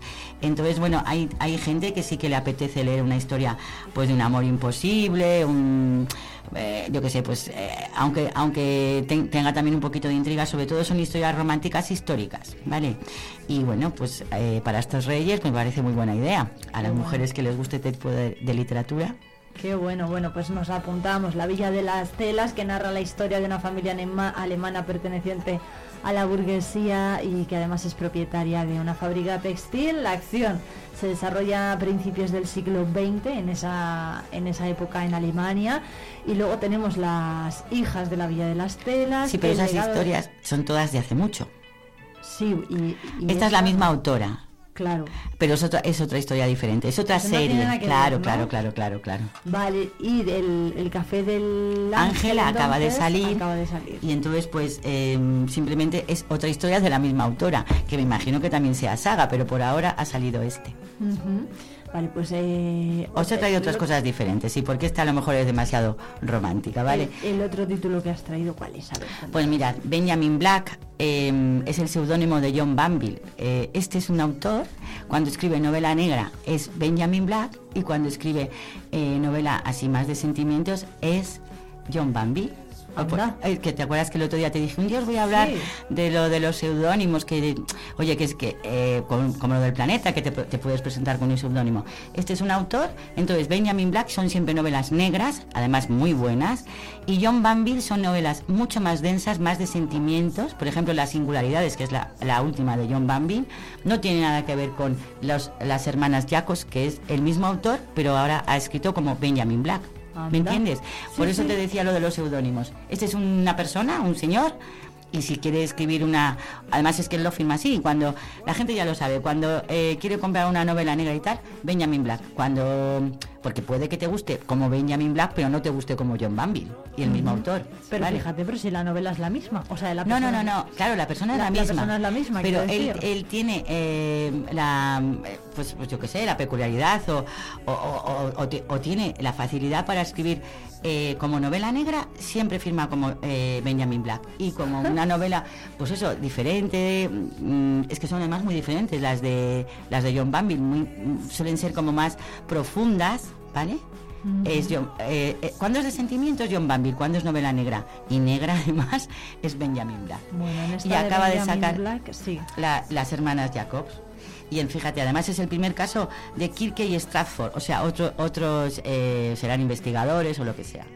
Y es que hay mucha gente que le sigue a Benjamin Black. Y mucha gente que sigue a John Banville. O sea que es que no, y no tienen por qué ser los mismos, ¿vale? Sí, pero vamos, que, todo el mundo sepa que vamos, que es la misma persona, vaya. Sí, sí, sí. bueno, mucha gente lo sabe, ¿eh? Sí, por eso, por eso me refiero. Pero hay, hay gente que le gusta a John Banville y coge sus libros y hay gente que le gusta. ¿Me, entiendes lo que te quiero decir? Pero, ah, hombre, hay gente que, eh, de hecho, eh, eh, mira, tengo dos, dos clientas que se llevan todo. Los, cuando lo escribe él, le gustan. Sí, sí, sí, oye, es que escribe muy bien. Qué bueno, bueno, pues nos apuntamos las hermanas Jacobs. Esta novela es muy, muy, muy, muy, muy, muy negra. Sí, yo no la he leído todavía, ah. ¿no? acaba de salir. Pero vamos, que Benjamin Black suele ser bastante negro, ¿eh? bueno, tipo Pierre Lemaitre y cosas de esas. Además fue príncipe de Asturias. Claro, es que escribe muy bien. Este autor, o sea que, bueno, está ambientada la historia en 1945 cuando la guerra, la Segunda Guerra Mundial ha terminado y algunos alemanes tienen que huir del país. Y después de un viaje agotador, un hombre llega a un antiguo monasterio franciscano en, la, en el paraje de las Dolomitas en Italia. Así que bueno, allí va a haber, eh, va a encontrar refugio. Me imagino, pues que toda la historia. y veremos y veremos a ver qué, qué, ocurre. Bueno, pues las hermanas Jacobs, Maribel. Sí, y también quería hablaros de otra. Eh, em, empezaron, bueno, me imagino que la gente lo sepa. Richard Osman, ¿os acordáis? Que no sé si lo hablamos el otro día, el del club del, el club del crimen del jueves, de ¿nos acordáis? Hmm que eran esos jubilados que se, que se aburrían y se ponían a, descubrir eh, asesinatos. Bueno, os lo, comenté el ah, otro día. Era por traeros una de, una de cal y una de arena. Entonces, Richard Osman, que es el que escribe sobre esos jubilados, que ya tiene un montón, ¿eh? Tiene El Club del Crimen de los Jueves, El Jueves Siguiente, El Misterio de la Bala Perdida. Bueno, pues ahora acaba de sacar El Último en Morir y que pues estos señores mayores y tal, pues que, que, ya os digo, em, pues están aburridos, la vida se como que se les hace muy monótona y tal, y entonces sobre todo desde el primer, los dos, los dos que más gustaron fue el, el Club del Crimen de los Jueves y el Jueves Siguiente, que eran eh, pues eso, con sus pesquisas y todos los métodos que tenían estos jubilados, pues descubrir asesinatos. Y la verdad es que es muy divertido. O sea, aquí no podemos decir que es novela negra. Esta es novela de suspense, ¿vale? No, no hay asesinatos ahí asquerosos ni nada de eso. Pero bueno, Richard Osman es un autor que vende mucho y también son eh, libros de intriga. Entonces, El último en morir es el último libro de él. Oye, tiene más de 7 millones y medio de lectores. ¿eh? Claro. Ahí es nada, o sea que... Sí, sí, sí, sí, sí. El, la serie esta que os digo yo del Club del Crimen del Jueves y el Jueves Siguiente fue una burrada. Además es que la gente, lo bueno es que es mm, como muy de suspenso, pero súper divertido. Súper divertido porque, claro, te imaginas a estos señores descubriendo asesinatos. Ya te digo. Oye, me recuerdan la saga de la Reina de Inglaterra. Sí, de la Reina de Inglaterra. que te la leíste al final. Estoy, estoy en ello. no, voy a decir aquí a los oyentes de qué va la vaina, pero bueno, porque no quiero destripar nada. Em, pero bueno, ¿y quién lo hace mejor? A ver, ¿a quién se le da mejor? ¿A estos jubilados o a la Reina de Inglaterra? Mm, yo creo que a los jubilados. Sí, sí. Sí, creo que fíjate. Que eh, humor seguro en esta, sí, sí, en esta saga. Bueno, pues Maribel Iglesias, que muchas gracias como siempre por traernos todas estas recomendaciones. Tan eh, diferentes además. De verdad, es que no sabríamos dónde encasillarlas las unas y las otras. Pero en, en una librería encuentras gustos para todo. Eso es. Bueno, pues Maribel Iglesias, que nos vemos la semana que viene. Muchas gracias. Gracias a vosotros.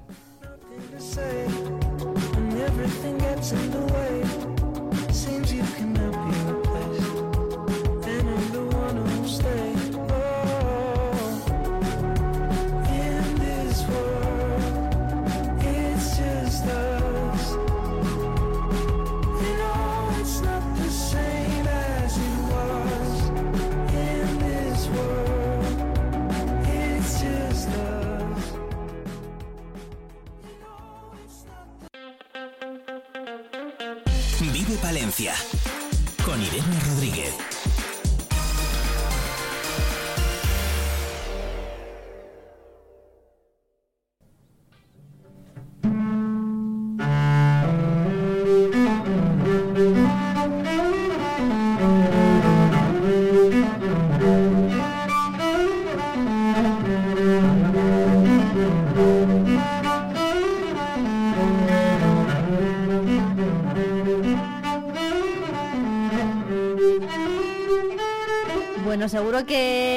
Muchos de los oyentes les resulta familiar esta música y seguro que, que, que, que les suena familiar, ¿no? Yo creo que nadie puede obviar ya el sonido del violonchelo de John Fellingham, es eh, uno de los músicos de calle callejeros que tenemos aquí en la capital y eso que sonaba es su violonchelo, de hecho, porque lo ha traído para enseñárnoslo aquí en directo. John, muchísimas gracias eh, por venir al estudio de Vive Radio Palencia.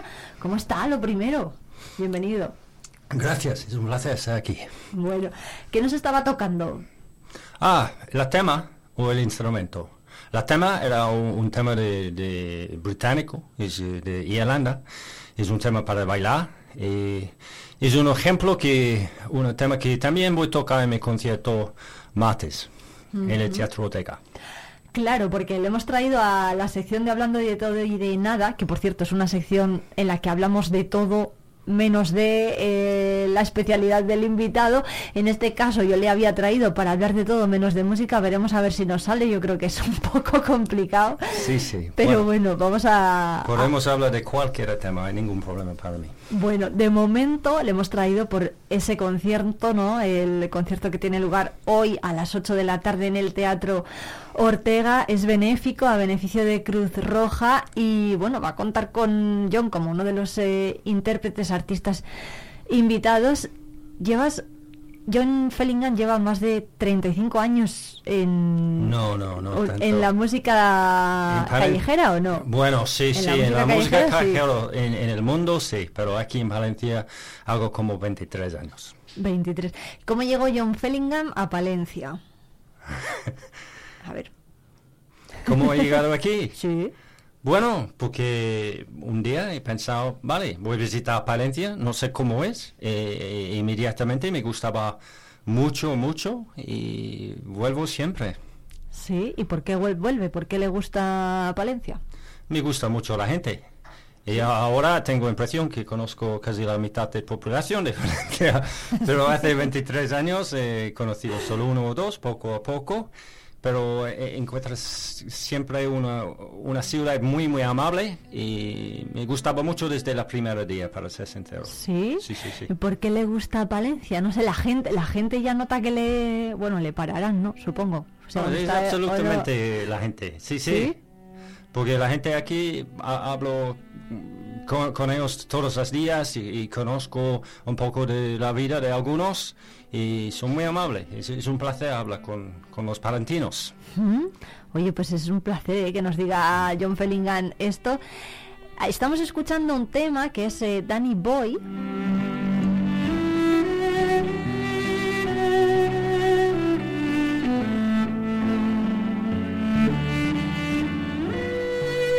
Que está en uno de sus últimos discos, que es el último, ¿no? More Sounds of Freedom. Eh, bueno, ¿cómo ha sido trabajar eh, este disco? ¿Dónde lo ha grabado? Porque siempre lo vemos en la calle mayor, pero claro. Bueno, eh, hace algunos años he tenido un, amigo de, Alemania que tenía una, una, en inglés se llama home studio, un estudio de, de casa. Y hemos hecho con el programa que ahora es muy famoso, que se llama Pro Tools. Y fui en su casa, para grabar todas las canciones que son grabadas sobre este disco. Mucha gente se pregunta en Valencia, John, ¿dónde vive John Fellingham? ¿Dónde vive John Fellingham? Yo creo que es una, pregunta que, que, todos nos hacemos y que es un misterio, ¿no? Porque nadie sabe cuándo viene John o siempre decimos, ah, pues fíjate, ya está aquí John o ya no está. Bueno, eh, sí, en realidad vivo eh, cerca de, de Astorga, Astorga es eh, cerca de la Maragataría, sobre el camino de Santiago Compostela. Y eh, cuando, no cuando no estoy viajando, porque con mi vida como músico hay que cambiar sitio con frecuencia, y eh, cuando no estoy viajando estoy, sí, cerca de Astorga. Es, más o menos dos horas y media de aquí, en el coche. ¿Y cuánto tiempo pasa en Palencia cada vez que viene? Mucho, mucho. Ah, cuando vengo, vengo para algunos días, pero eh, si tengo conciertos, como este verano, eh, he tenido conciertos benéficos y, para las fiestas de los pueblos en la provincia. Entonces, eh, para mí era una un verano mar- maravilloso porque vi muchos pueblos eh, cerca de, de Palencia, ciudad en, en la provincia de, de Palencia. Y los pueblos son fantásticos y creo mucho en la vida de los pueblos porque vienen la- las cosas que dan valor a, a la vida. Hablo siempre del queso, el chorizo y, y este y el vino tinto de, de España y todo eso. Es muy importante que hay vida en los pueblos y, y me gusta mucho lo- ese tipo de cosas. ¿A qué público prefiere, al de Palencia o al de los pueblos? Todos son iguales. No, pero para mí, cuando toco para alguien enfrente de mí, da igual si hay dos personas o dos mil personas. Esta persona enfrente de mí eh, en este momento es el más importante en, en mi mundo. Tiene mi atención, estoy totalmente en- enfocado sobre el público enfrente de mí. Entonces, si es alguien en la calle o es alguien en un, en un salón con el Teatro Ortega o si es alguien en un pueblo, para mí da igual siempre. John, ¿se considera un músico callejero? No ¿O sé, es- pues, seguramente en mi vida pasaron muchos años tocando en la calle, pero también en, en muchos otros sitios también. De, eh, ¿Por qué prefiere, por ejemplo, estar en Palencia tocando en la calle para, para la gente, para los viandantes, a estar a lo mejor en otro en otro en otra agrupación, en otra compañía? No sé, bueno, los pros y los contras de cada uno de los ambientes. Bueno, eh, pienso que la música tiene un aspecto que es muy terapéutica. Puede, puede ayudar la gente y eh, el contacto humano que tengo en la calle es muy importante para mí. Hay mucha gente andando en la, en, la calle mayor que posiblemente no van a entrar en un salón para escuchar un concierto y posiblemente es demasiado caro o son demasiado ocupados o no tienen, tienen otros motivos que no van a los conciertos, sobre todo en música que es casi música clásica. Y con mucha frecuencia mm, toco para eh, gente en la calle que me dicen, ah, es la primera vez que oigo esta canción, ¿cómo se llama la canción? Eh, ¿Quién es el compositor? Y tengo un contacto profundo que para mí tiene un valor muy, muy, muy importante. Y, y también ah, seguramente hablo con la gente de, de otras cosas, de otros temas, de, de lo que pasa en su vida y cómo se sienten. Y, y- y, he dicho a, veces que con la tecnología que tenemos hay muchos ventajas, ¿no? Pero también hay un efecto secundario, que hay mucha gente que se siente más aislado y viven un poquito más solitario. Tienen, sí, Spotify, YouTube, Netflix, todos esos tipos de cosas. Pero este no exactamente une a la gente. Y cuando estoy tocando algo que es popular en la calle y posiblemente una abuela para para escuchar y después hay algunos niños bailando y después dos o tres minutos los dos son, son charlando, son hablando un poco y para mí eso es algo muy importante, ¿sabes? Que es, es una semilla, espero que es una semilla de positividad que se puede compartir una, una a otra. ¿Qué, qué ha tocado hoy en la calle? Sí, toqué, toqué, toqué hoy en la calle muchas canciones y después fui al Teatro Ortega para hablar con el técnico de sonido. Mm. Eh, eh, la, gente que, que- que estáis acostumbrada a tocar en la calle, ¿variáis el repertorio o, Mucho, mucho. o decir, bueno, total, como la gente que pasa es siempre diferente, pues No, toco no, lo mismo y ya está? Cambio mi repertorio. Sí, Tengo un repertorio muy amplio. Y, y seguramente, por ejemplo, cuando es las fiestas de, de- de Palencia o es Navidad o otro momento, yo tengo obras y canciones que son más adecuadas para una fiesta. Pero cuando es una mañana de la semana y... Un lunes, por ejemplo. Un- un lunes. Un lunes que toca. Eh, esta mañana toque, eh, ¿sabes? que Lo que funciona muy bien es, es las áreas de las óperas. ¿Ah, sí? Sí, sí, porque son muy suaves, son muy dulces, son muy tranquilas. Ah, sí, para que no se es nos muy haga terapéutica, sí, sí. O como ejemplo, hay una obra de Bach que viene del Suite in Re, que es muy conocido y eso es muy relajante. Sí. Entonces, por supuesto, la gente se siente diferente, vienes por la noche a las nueve y media, que cómo se sienten a las nueve y media lunes por la mañana. Exacto, Entonces exacto. Mi, mi trabajo es para elegir temas que van bien con este momento. Eso es, es muy importante. Y, y- y para un viernes a las nueve y media de la noche, que, elige? O las cosas moreno, las cosas... Le, le gustan mucho lo- lo- los tangos y eh, cosas más, más, más moreno. Más de, más de ocio, ¿no? Sí, sí, Más- muy... O más latino, ra- a lo Sí, mejor. sí, latino, toco muchas cosas, como ¿Sí? latino y...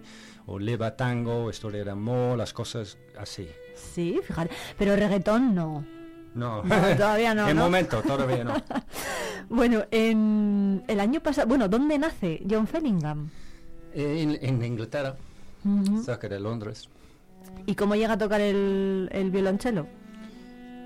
Bueno, porque en mi escuela ha venido alguien para mostrar los instrumentos, para decir eso es un violín, eso es un piano, eso es una guitarra, eso es un violonchelo. Y como niño he dicho, me gusta mucho el sonido de, de violonchelo. Eh, eh, mm, y, y hasta el día de hoy, ¿qué edad tenía cuando, cuando, en ese momento, cuando le llegaron de la escuela a enseñar los instrumentos? ¿Qué edad tenía, se acuerda? Que eh, no he entendido ¿Qué edad, exactamente. tenía, ¿Qué edad tenía cuando... Oh, ¿qué edad? Sí, Oh, bueno, algo como 11, 12, algo así. 12 años. Con 12 años ya, ya empezó a tocar el violonchelo. Sí, sí, algo así, sí, sí. ¿Y, y cuántos tiene ahora? No se lo voy a preguntar. 55. 55. bueno, toda la vida, ¿no? Tocando Sí, ese sí. instrumento que además, le decía yo antes que si era una viola da gamba, no es una viola da gamba, es un violonchelo que se construyó específicamente para usted. Exactamente. ¿Por y qué? hay gente que me dice, no, no, eso es un violo de gamba. Pero hay que explicar que un violo de gamba tiene trastes y también tiene seis cueros. El mío no tiene trastes y solo tiene cuatro que son afinados exactamente como un violonchelo. Cuatro cuerdas. Sí, ¿y quieres saber por qué tengo ese instrumento tan raro? Sí, claro. Bueno, porque después muchos años viajando con un violonchelo tradicional, que es muy pesado y difícil de transportar y frágil, y no entra bien eh, en un coche ni en un autobús y pesa mucho, yo estaba en Marsella, en el sur de Francia, En Marsella. y sí, sí, sí, hace 25 años, algo así, no recuerdo exactamente, soy muy mal con las fechas. Y fui para tomar en caña con un chico francés que estaba luthier de los instrumentos. Sí, que era luthier, El ¿no? luthier. Y, y estábamos comentando sobre los problemas de un violonchelo tradicional. Y este, este chico ha dicho, vale, si quieres, puedo eh, experimentar. Podemos hacer un instrumento que es un violonchelo, pero que tiene un cuerpo más pequeño, casi la mitad del tamaño normal. Mm. Pero este, este chico ha dicho, pero no sé si va a funcionar.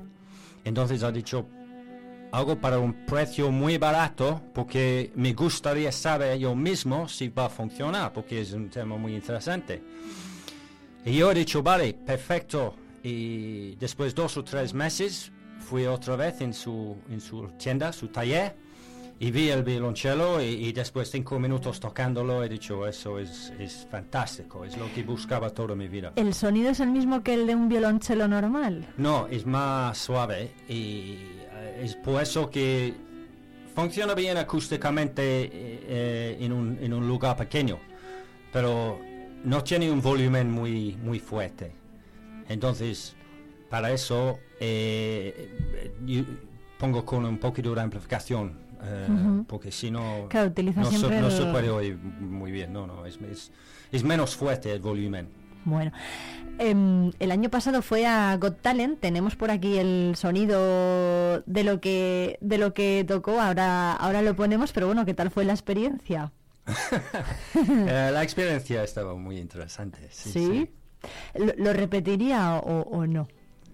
¿Qué? ¿La Eh, experiencia? la- la- sí, lo no, de no, pero lo de que la estaba para el año pasado. Sí, eh, ¿cómo se llama con la baba? Eh, Santi Milan Santi Millán. ha dicho después que después eh, mi actuación con tres sillas y un no, tengo la posibilidad a continuar en la competición, pero por fin la directora del programa puede elegir eh, las actuaciones y todo y, y por fin era la última vez que toqué Ujú. para, para Telecinco. Bueno, tocó este tema de, de la misión. ¿no? Vamos De a la escucharlo un segundo. sí,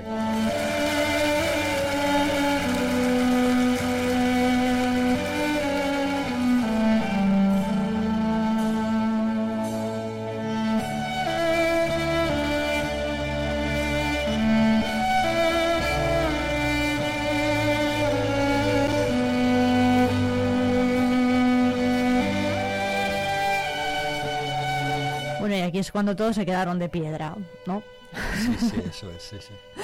Bueno, el, hay otra pregunta que, que, a lo mejor se nos viene a todos a la cabeza, ¿no? Cuando escuchamos a, a John Fellingham o lo vemos, que es la familia. Usted tiene familia, tiene a su padre en Inglaterra, ¿no? Sí, sí. Eh, mi hermano se murió y después de este momento, cuando se murió mi, mi hermano, sí, tenía un impacto bastante grande y fui para viajar después de este momento pero mi padre veo con frecuencia y, vive todavía en Inglaterra y viene para y, le gusta mucho España también y, viene para visitar aquí o si no me voy en Inglaterra para pasar un buen rato con él. Ajá. Bueno, pues oye, pues la próxima vez que venga su padre nos lo trae por aquí a la radio. bueno, pero mi padre habla muy poco, poco español. ¿eh? Em, hay, eh, lo decíamos antes, ¿no? Que la gente ahora con Spotify y, demás parece que se olvida a veces de los formatos físicos de los CDs. John Fellingham no está en Spotify. Todavía no. Todavía no, ¿se lo plantea o no? Bueno, un día sí, sí, pero poco a poco. He subido bastante vídeos de mm, actuaciones sobre YouTube pero yo soy... No todas, ¿eh? No, no, si no. nos quedamos sin el disco, claro, es que no puede ser. Soy alguien de música en directo, me gusta mucho este contacto en un... Sí, es, una manera un poquito tradicional, pero me gusta el contacto de ojos y un contacto más físicamente que lo que pasa con tecnología y para mí pienso que hay un efecto secundario que la gente se siente aislado un poco en su casa escuchando la música pero es como lo que he dicho antes, que me gusta mucho, eh, une la gente, vienen la gente juntos con la música en directo, que conecta conmigo, pero conecta con otras personas también. No, no, queremos un mundo que todo el mundo son aislados en sus casas escuchando eh, Spotify, Netflix y, no encuentran otras personas. Pero ¿no cree usted que, que, que John Fellingham, vamos, yo creo eh, que John Fellingham se abre un perfil en Spotify y vamos, arrasa. Sí, sí, es muy posible que tienes razón. bueno, pues nada, ya lo dejamos aquí. Vamos a ver si después de la entrevista le convenzo para que se abra un canal en Spotify. de momento, pues nos quedamos con su música, nos quedamos con su disco, que lo tenemos aquí además, el More Sounds of Freedom, y con escucharle en la calle Mayor. Muchas gracias. Ha sido un placer, gracias a ti.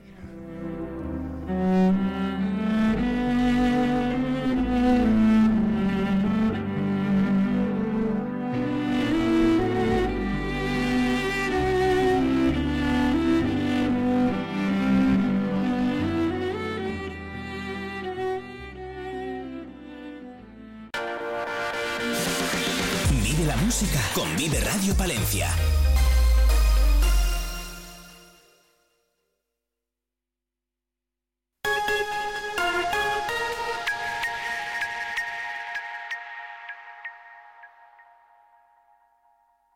Cerrato por vacaciones. Descubre los 40 pueblos de esta comarca palentina. Explora nuestra naturaleza a través de las 5 rutas ornitológicas donde observar aves silvestres en su hábitat natural. Déjate llevar por un paisaje salpicado por casas cueva, chozos de pastor, palomares y yeseras, iglesias monumentales, rollos de justicia medievales o la iglesia visigoda más antigua de España. Cerratopalentino.es. Saborear lo auténtico. Talleres Multimarca Iván te ofrece la tranquilidad de dejar tu vehículo en manos de profesionales. Si buscas un vehículo de ocasión revisado y certificado, visita nuestra exposición. Talleres Multimarca Iván, en calle Alfareros 8. Peletería Prieto te propone una temporada repleta de prendas muy especiales. Déjate seducir por el color, las combinaciones sofisticadas, el diseño, prendas cálidas, los abrigos más suaves o las creaciones a medida. Descubre exclusivos accesorios confeccionados de forma artesanal. Peletería Prieto, prendas versátiles para personalidades únicas. Nos encontrarás en calle Mayor 76. Más de 22.000 parroquias al servicio de toda la sociedad. Más de 4 millones de personas atendidas en centros asistenciales. Más de 40 millones de horas dedicadas por sacerdotes, voluntarios y seglares. Más de 10.000 misioneros. 12 de noviembre, Día de la Iglesia Diocesana. Orgullosos de nuestra fe.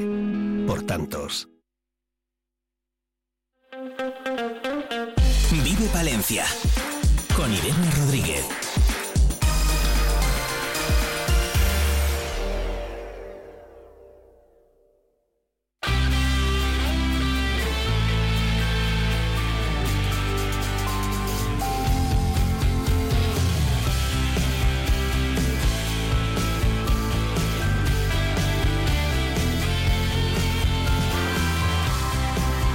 11 menos 10 de la mañana y de la música de John Fellingham. Vamos a pasar a escuchar la música de otro de nuestros colaboradores más eh, queridos, Jesús García Prieto.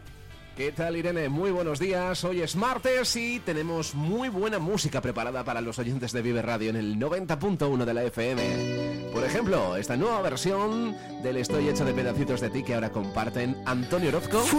verde que sale de tus ojos es salud. Y Pablo Alborán. Que la distancia entre tú y yo, que llena de esperanzas mi renglón. Es salud.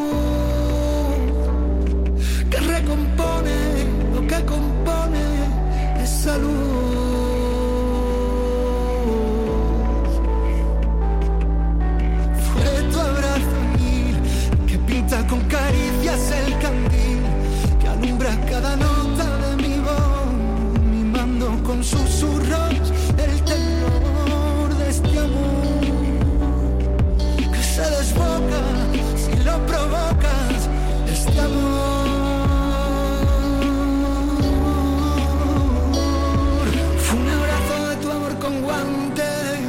Sonrisas que me regalabas el saber que sin ti no soy nada yo estoy hecho de pedacitos de ti, de tu voz.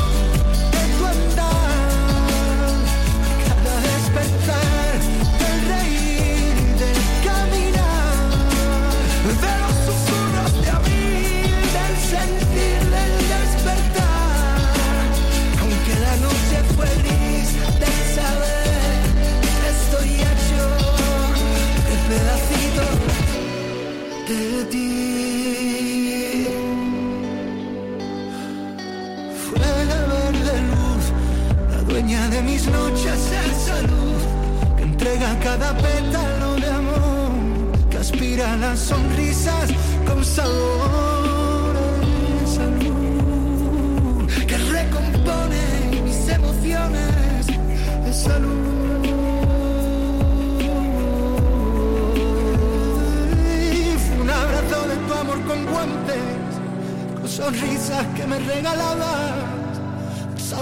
sin ti no soy nada.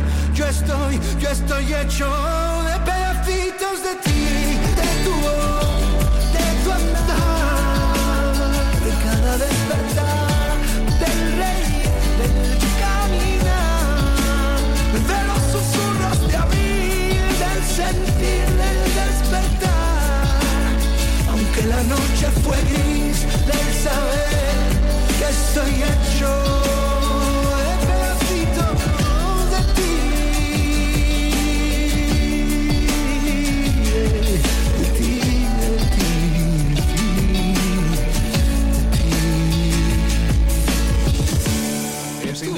Las canciones más emblemáticas en la trayectoria musical de Antonio Orozco. Estoy hecho de pedacitos de ti, ahora junto a Pablo Alborán. Otro toque, otro giro de vuelta este temazo. Y quienes también están de vuelta en este 2023, ahora convertido en trío Take That. Vuelven con Windows.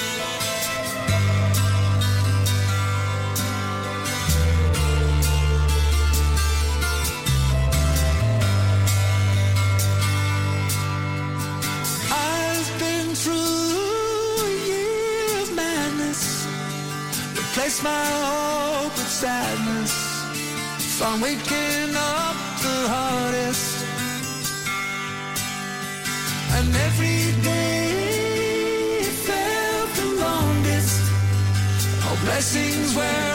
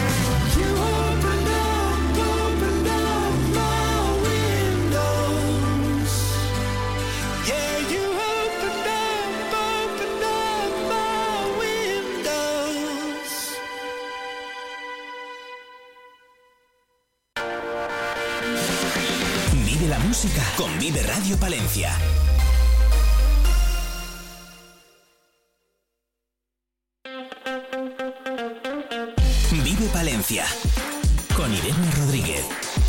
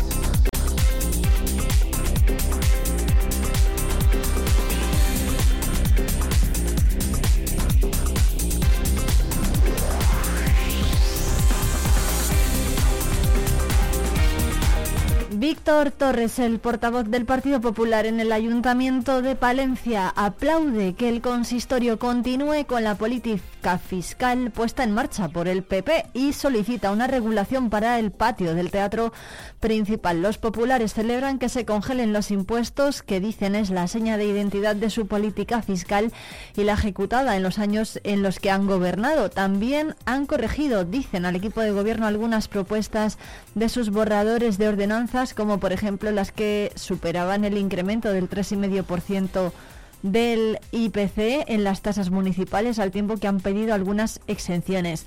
Además, han solicitado con urgencia una regulación para la prestación de servicios en el, en el patio del teatro principal, un punto de referencia para el ocio, la cultura y la formación de asociaciones, empresas y colectivos palentinos. Como decimos, el Grupo Popular ha celebrado tras conocer el borrador de las ordenanzas fiscales del PSOE que después de varios años en los que dicen censuraban las medidas económicas del PP, al fin los socialistas les han dado, dicen, la razón en política fiscal, según ha ironizado el propio portavoz popular Víctor, Víctor Torres. Recuerdan que año tras año y legislatura tras legislatura han estado pidiendo que se subieran los impuestos y ahora que les llegan el turno a ellos y llegan al gobierno municipal deciden congelar todos y cada uno de ellos.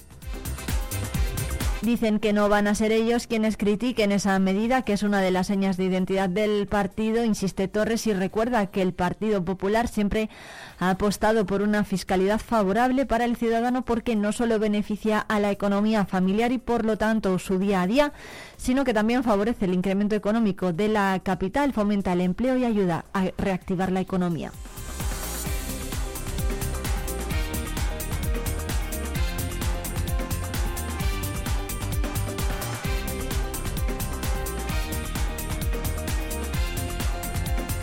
Y en algo menos de media hora, a las once y media, en la oficina de Caja Rural de Zamora, en Valladolid, que está ubicada en la Plaza de España, el presidente de, Cascajares, Alfonso Jiménez, va a presentar el proyecto Ave Fénix, la iniciativa solidaria con la que la empresa pretende contribuir a la repoblación en la Sierra de la Culebra, que en el verano del año pasado sufrió dos de los mayores incendios de la historia de España, que afectaron a 57 localidades. Pocos meses después, el 26 de enero de este año, el fuego cambió la vida de la familia Cascajares al arrasar su fábrica en Dueñas. Sin embargo, en medio de la adversidad, la solidaridad y el apoyo se convirtieron en pilares fundamentales. Ahora, Ave Fénix es la forma de devolver a la sociedad todo ese cariño recibido. Este proyecto solidario cuenta con el apoyo del chef español José Andrés y con la colaboración de la Fundación Caja Rural de Zamora. El enorme compromiso del cocinero asturiano con las causas sociales hacen de él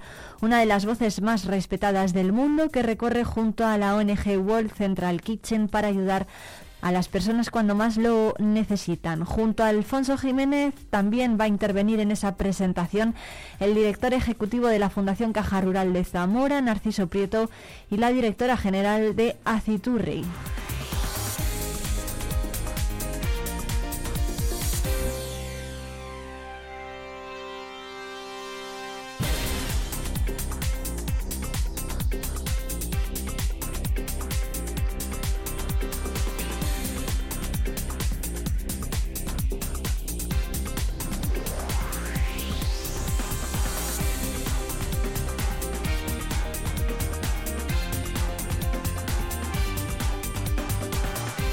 Son las 11 y 4 minutos. Enseguida hablamos de finanzas con nuestro asesor favorito, Javier Sobrino.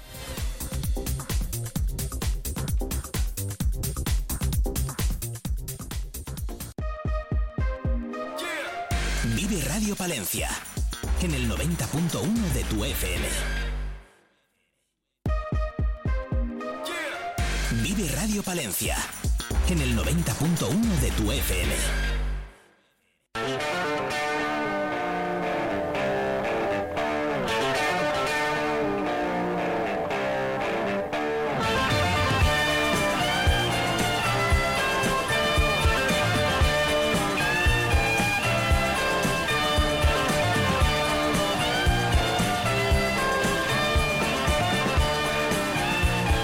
El momento en Vive Palencia de hablar de finanzas y para eso está con nosotros nuestro asesor favorito Javier Sobrino. ¿Qué tal? Buenos días. Hola, buenos días Irene, ¿qué tal estás? Bueno, pues muy bien, porque oye, nos vas a hablar de consejos que, que viene muy bien saber cada, en cada una de las secciones que nos vas a traer. Vamos a ir despejando dudas ¿no? que pueda tener la población pues, sobre muchísimos aspectos.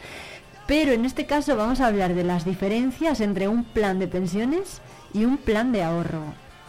Bueno, ¿qué es un plan de pensiones? Pues eh, las diferencias entre un plan de pensiones y un plan de ahorro son bastante eh, evidentes y yo creo que y están muy accesibles. Otra cosa es que haya bastante desinformación sobre esto y creo que es un punto interesante visto también un poco las demandas de las de las personas o mi experiencia de lo que sobre lo que se suelen informar, sobre lo que suelen preguntar. Creo que es importante tener claro qué opciones tengo y cómo funciona cada una de ellas.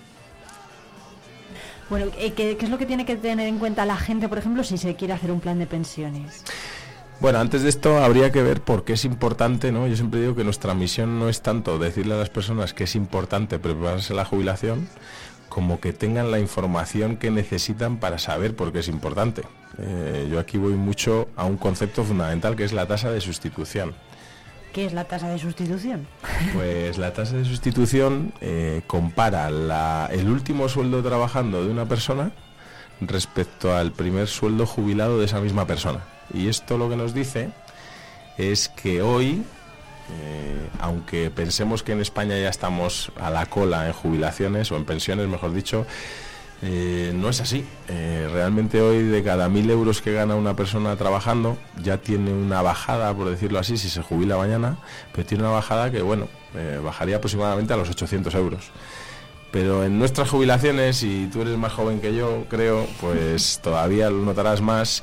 Eh, se habla de que a partir de 2040, 2050, la tasa de sustitución pueda estar por debajo de la mitad. Es decir, una persona que gane 1.000 euros, por cada 1.000 euros que gane una persona dentro de 20 años, va a cobrar menos de 500. Eso sí que afecta a la calidad de vida y ahí hay que pues, saber qué puedo hacer. Pero bueno, esto es tremendo. Entonces, la gente joven se tiene que empezar a plantear un plan de pensiones desde ya o no. Bueno, más que un plan de pensiones, yo creo que se tiene que plantear qué opciones tiene, que son muchas, gracias a Dios, no solo planes de pensiones, no solo, eh, bueno, pues un poco lo que, lo que conocemos, aunque sea solo de oídas, sino las muchas opciones que da el mercado financiero a este nivel, que hoy venimos a tratar, como tú decías al principio bien, ¿no? que por ejemplo son pues, los dos grandes bloques que eh, por un lado los planes, los archiconocidos planes de pensiones y por otro lado pues los planes de ahorro, ¿no? que son las dos grandes opciones para proteger la jubilación. Bueno, ¿cómo podemos proteger esa jubilación Mm. Sobre todo la gente que está trabajando ahora, a día de hoy. Mm, Bueno, pues eh, lo primero es entender cómo quiere jubilarse esa persona. No es lo mismo, yo muchas veces eh, las personas suelen contestar, sobre todo las más jóvenes, queda mucho, ¿no? Y yo les digo por eso. Eh, quiero decir, eh, no se trata de vivir muy mal hoy para vivir increíblemente bien mañana, sino que manteniendo mi calidad de vida de hoy, manteniendo mi calidad de vida de hoy, decía, pues eh, poder prepararme el futuro sin, sin, sin perder ¿no? el, el poder adquisitivo que tengo yo hoy. Mm, Entonces, entonces, ¿qué hacemos? O sea, quiero decir, sí, tenemos mucho tiempo, ¿no? Por suerte para preparar esa jubilación, pero ¿qué tenemos que, o sea, qué, qué- qué tenemos que hacer? ¿Tenemos que hacer un plan de pensiones? ¿Tenemos que ir al banco? ¿Tenemos que hacer un plan de ahorro? Pues después de tener claro que tengo que prepararme mi jubilación y para qué, tengo que tener en cuenta qué edad tengo, tengo que tener en cuenta cuál es mi perfil eh, a nivel financiero, que muchas veces tampoco nos enseñan, y tengo que tener en cuenta cuál es mi nivel de ingresos y mi capacidad de ahorro. Una vez que se estudia todo esto, mm, tengo que tener información, porque la información es poder y eso es un poco lo que queremos dar hoy, ¿no?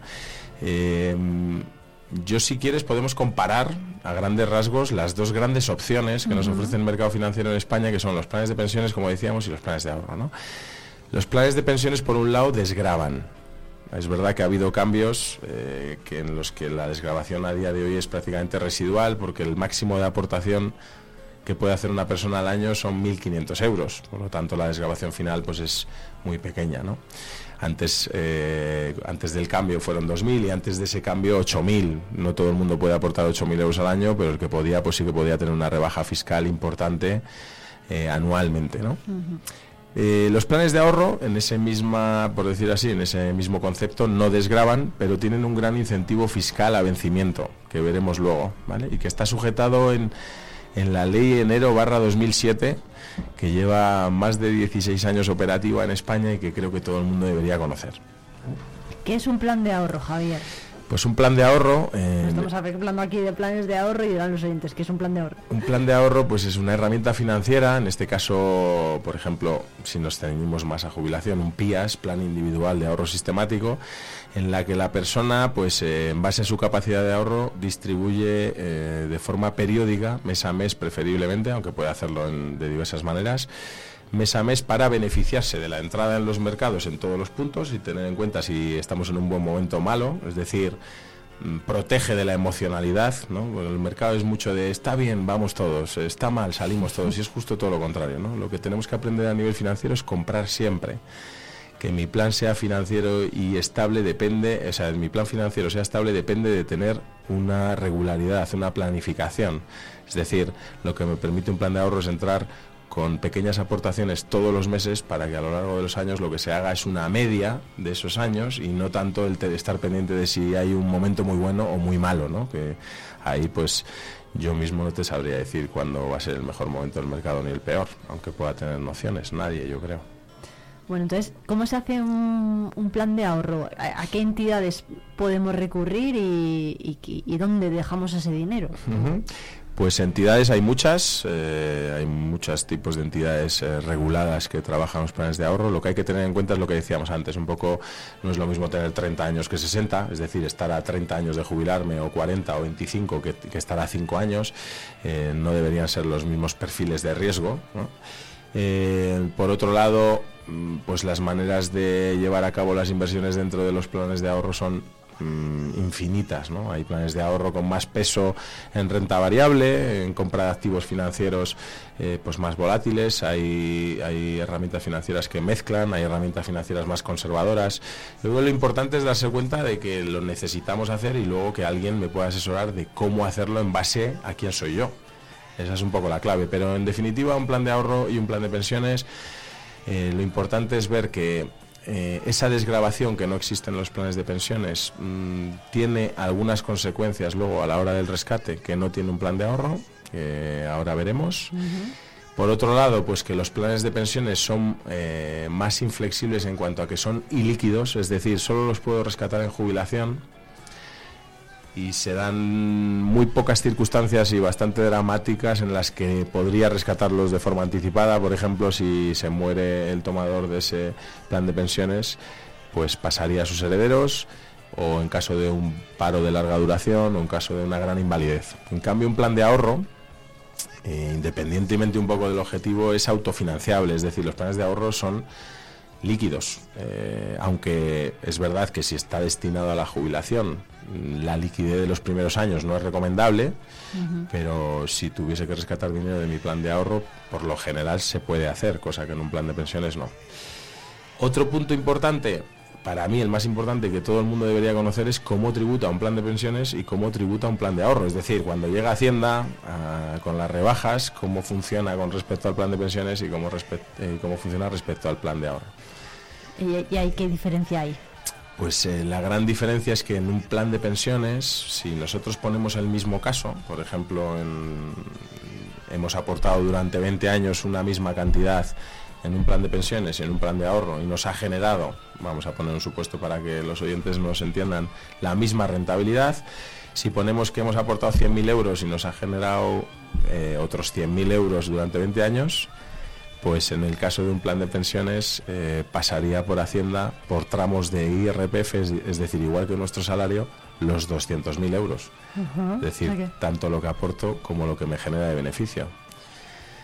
Es una gran diferencia respecto a un plan de ahorro porque los 100.000 euros que yo aporto en un plan de ahorro, en este caso que hemos puesto, pues no pasarían otra vez por Hacienda, ya que eh, la aportación ya pasó. Es decir, tú cobras tu sueldo, Irene, y luego después de pagar tu declaración de la renta, te llevas una cantidad para proteger tu jubilación, por ejemplo, hoy que estamos hablando de esto, donde tú quieras, ¿no? Entonces es preferible hacer un plan de ahorro. A ver, yo siempre digo, en finanzas no hay nada bueno ni malo, sino que hay que tener en cuenta para cuándo es, para quién es, eh, etcétera. Pero si me lo preguntas así, yo creo que hay que mojarse y la realidad es que si mucha gente conociera cómo tributa un plan de pensiones, en muchos casos diríamos que bueno, pues eh, las entidades financieras han ganado muchos clientes con la desgrabación anual, que con los años pues ha podido ser interesante para gente que podría que podía aportar mucho pero no han explicado tanto, en muchos casos no se ha explicado tanto a una persona cómo tributa en su rescate y por tanto pues eh, viene Paco con las rebajas ¿no? en un plan de pensiones. ¿A quién le puede compensar más hacer un plan de ahorro o un plan de pensiones? O sea, ponnos por ejemplo eh, a, los oyentes y a mí dos ejemplos de a quién le puede interesar más hacer un plan de ahorro o, al revés, ¿no?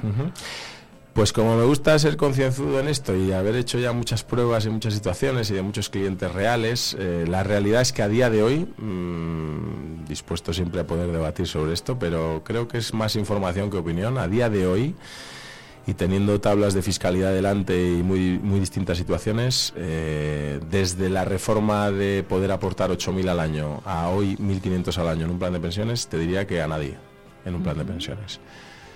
O sea, respecto a un plan de ahorro, a nadie.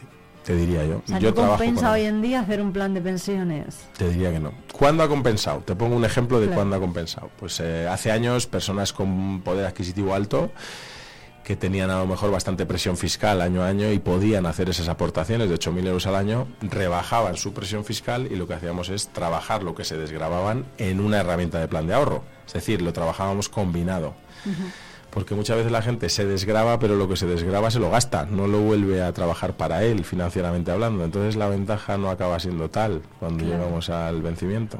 Claro, claro, eso también lo tiene que tener la gente en cuenta, ¿no? Que si al final ahorras sobre la marcha, pues oye, reinvertirlo, ¿no? Que justo. Sí, si de verdad queremos eh, fraguarnos ese futuro un poco pues económicamente bueno más que un objetivo, yo siempre digo que la jubilación a día de hoy, entendiendo por ejemplo el concepto que hemos visto y otros, ¿no? La tasa de fecundidad en España o la población activa, etcétera, eh, que podría dar para mucho esto, pero comentándolo a grandes rasgos, yo creo que la jubilación no es un objetivo, es una necesidad, porque si yo te preguntara, Irene, ¿quieres tener menos dinero cuando estés jubilada? Hombre, pues no, ¿no? si te hiciera una pregunta seguida que fuera, Irene, ¿vas a tener menos dinero cuando estés jubilada? La respuesta también es clara. Es decir, el problema es económico, pero principalmente es demográfico. La pirámide se ha invertido. Eh, yo he colaborado esa pirámide en la base, que es los nacimientos, pero la realidad es que los datos dicen que nace menos gente, la estabilidad de los trabajos es diferente y sobre todo en la parte alta de la pirámide pues vivimos mucho más de lo que vivíamos en 1980, la esperanza de vida, es decir, vamos a pasar más de un tercio jubilados. Las, las personas que, que acuden a la consulta, digámoslo así, de Javier Sobrino, ¿por qué aspectos preguntan? ¿Cuáles son las dudas más escuchadas eh, en este sentido? ¿no? En, oye, ¿qué, ¿qué, qué, me conviene más hacer? ¿Un plan de pensiones? ¿Un plan de ahorros? Que fíjate, es que no, si no cotizo lo suficiente, entonces no voy a tener luego... Pues la verdad es que yo creo, algo que para mí pues eh, me enorgullece mucho es que la misión de hacerle ver a las personas y concienciarse sobre el problema de las pensiones creo que cada vez está más eh, presente en la sociedad, es decir, cada vez hay más gente que sabe que tiene que hacer algo, por lo menos, aunque no sepa qué, tiene la llamada de decir, oye, tengo que plantearme esto porque realmente muchos dicen no vamos a tener pensiones. Bueno, yo no soy tan pesimista, ¿no? Yo creo que van a ser más simbólicas como lo son en muchos países de Europa ya pero evidentemente las que no, lo que no vamos a tener es la proporcionalidad de las pensiones que tenían nuestros padres o nuestros abuelos, eso es evidente, ¿no? La pirámide, como decíamos, ha invertido, más esperanza de vida, mm, vivimos más, pues eh, menos gente aportando a un saco del que necesita más gente, tampoco hace falta hacerlo mucho más complicado que eso, es entender por qué y a partir de ahí, pues una de las consultas más grandes es cómo lo hago, ¿no? ¿Cómo se hace esto? Realmente es el siguiente paso y es un poco lo que estamos viendo. ¿Quién eres? ¿Cuánto ganas? ¿Cuánto ahorras? ¿Cuántos años tienes? ¿Qué perfil? Y a partir de ahí pues hacemos el trabajo personalizado. ¿Y la gente lo, lo consigue hacer? ¿Se hace su plan de, ahorro, por ejemplo? Sí, sin duda. Mm, nosotros trabajamos más una estrategia, ¿no? Es muy importante que no solo nos ciñamos al largo plazo, que sería la jubilación, porque ¿qué pasa si durante mi preparación del largo plazo falla algo? Bueno, protegemos un poco por, digamos así, por etapas temporales, que lo que menos, que con lo que con menos voy a conseguir para esa jubilación esté siempre protegido, es decir, que tengamos otros peldaños de autofinanciación en base al ahorro de las personas para tener de dónde tirar siempre y no antes de tiempo, ¿no? Eso es un poco a grandes rasgos algo importante. Bueno, pues Javier Sobrino, muchas gracias, como siempre. Pues muchas gracias a ti, Irene.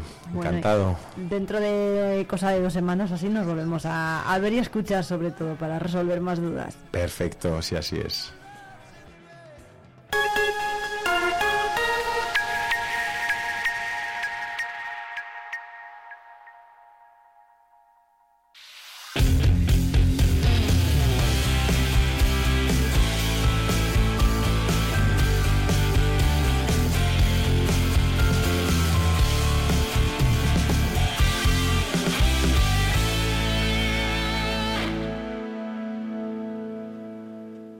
A estrenar un abrigo de piel totalmente transformado con un nuevo diseño de tendencia es posible con Peletería Prieto. Las manos expertas de nuestro peletero darán vida al abrigo que tienes en el armario. Dale una oportunidad al chaquetón de tu madre o el abrigo que con tanto cariño te dio tu tía. También es posible darle una segunda vida como complemento del hogar. Disfruta del confort de una manta o el encanto de unos cojines. Pide tu presupuesto. Peletería Prieto, en calle Mayor 76. Más de 22.000 parroquias al servicio de toda la sociedad. Más de 4 millones de personas atendidas en centros asistenciales. Más de 40 millones de horas dedicadas por sacerdotes, voluntarios y seglares.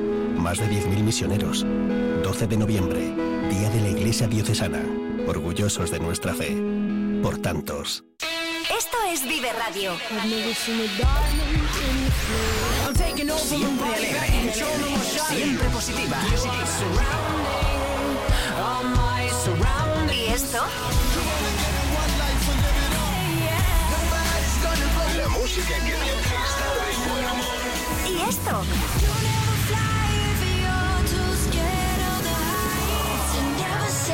¿Y esto? Siempre música positiva. Esto también es Vive Radio. Las canciones que te alegran el día. Siempre con un poco más de vida. Vive Radio.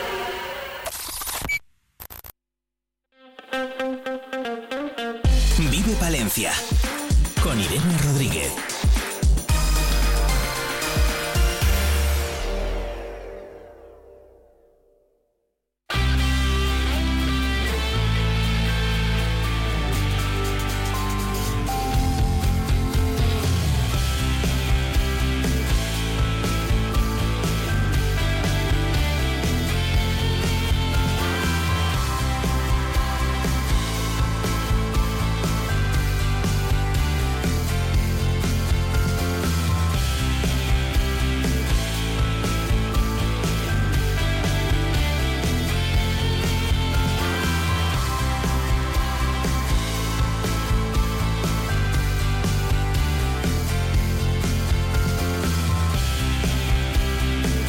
23 minutos de la mañana todavía tenemos que saludar a Juan del Centro de Jardinería de Los Enebros que nos va a dar las claves sobre algo que hemos tenido por noticias, eh, por desgracia, ¿no? En estos últimos días, la caída de los árboles. Bueno, ¿cómo podemos evitarlo?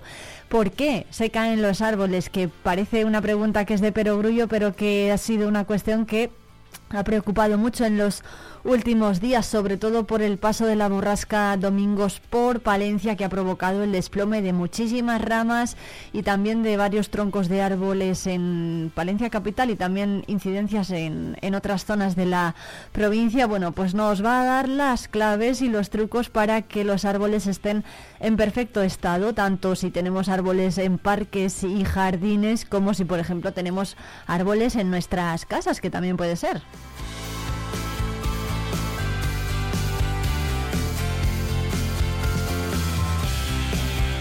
Pero antes de nada, tenemos que irnos hasta Aguilar de Campo porque ayer se presentó la nueva edición del Aguilar Film Festival que va a celebrarse este año del 1 al 9 de diciembre. Ayer se presentó el cartel promocional que tiene a nueve aguilarenses como protagonistas y estuvo allí con ellos nuestra compañera de la 8 Palencia, Marta Caña.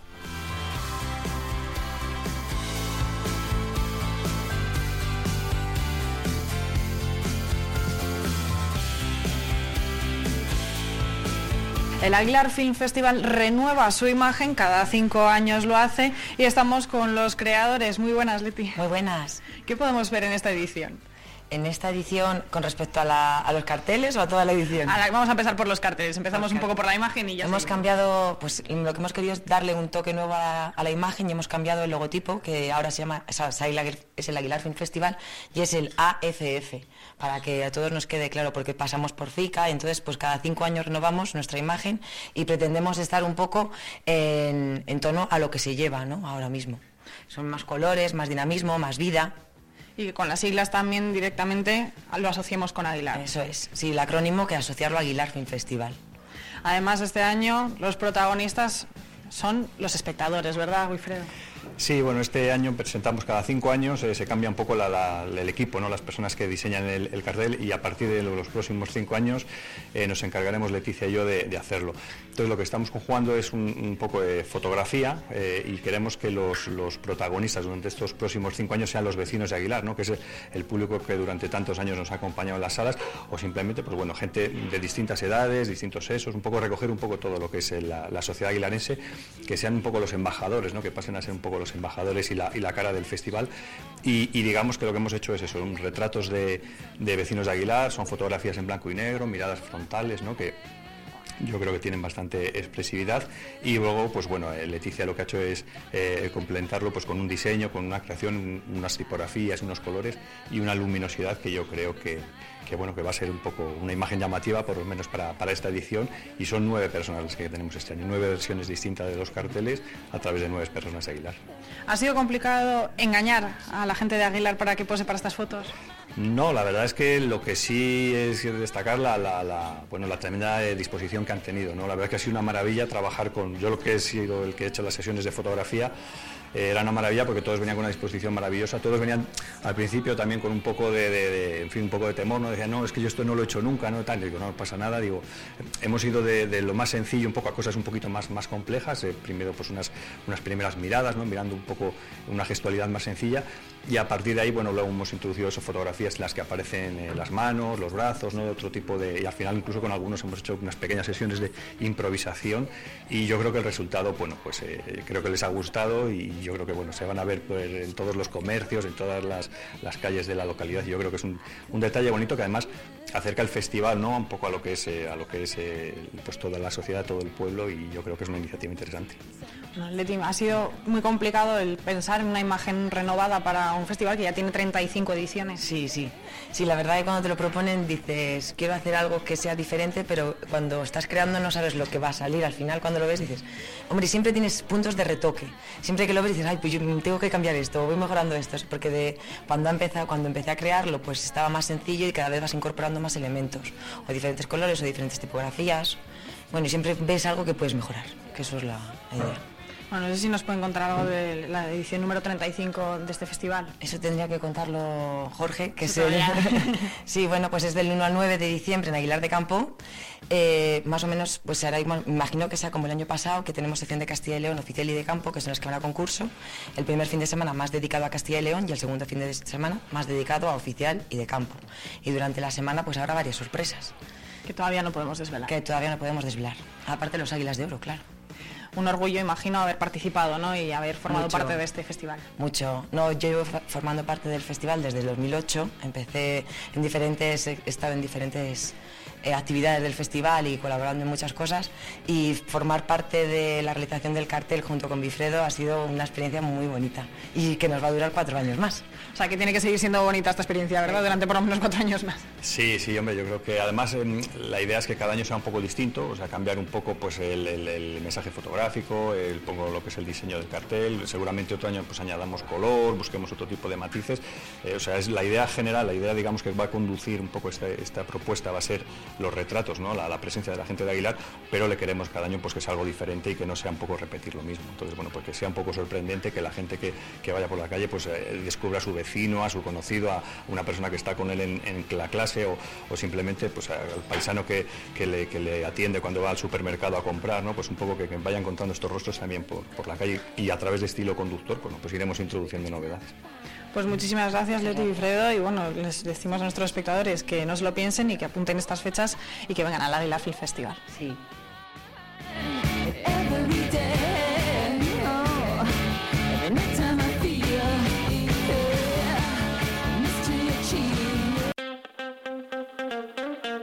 Vive Palencia con Irene Rodríguez.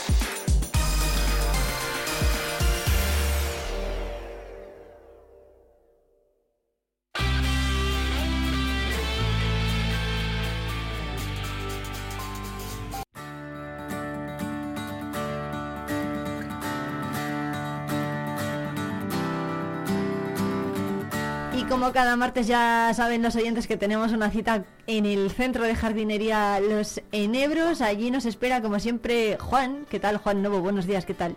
Buenos días, Irene. Encantado, encantado de estar una semana más aquí. Bueno, muchas gracias como siempre por atendernos. Hoy vamos a hablar de una cosa que ha estado muy de actualidad, por desgracia, que son los árboles, porque anda que no hemos visto árboles caídos estos días, ramas, eh, incidencias no relacionadas con el desplome de, ramas o de restos de árboles sobre coches, sobre tendidos eléctricos. Bueno, vamos a hablar de cómo se pueden mantener los árboles sanos, ¿no? Que al final se caen porque no están todos los sanos que, que deberían. Sí, eh, mm, sí es verdad que un, como bien has dicho, eh, los, eh, los árboles que, que acaban cayéndose, la gran mayoría de los casos es porque, porque o porque no estaba bien sujeto al suelo o porque la raíz no se ha desarrollado convenientemente porque los alcorques que tienen son muy pequeños. Eh, eh, en definitiva eh, y mm, aquí es muy fácil echar la culpa a quien hace las cosas, pero desde luego, eh, y es un tema interesante, podemos hablar de qué, qué medidas o qué se puede hacer, o, porque es- yo creo que es un tema de actualidad y que, y que vemos que, que- que interesa y que, y que nos puede influir.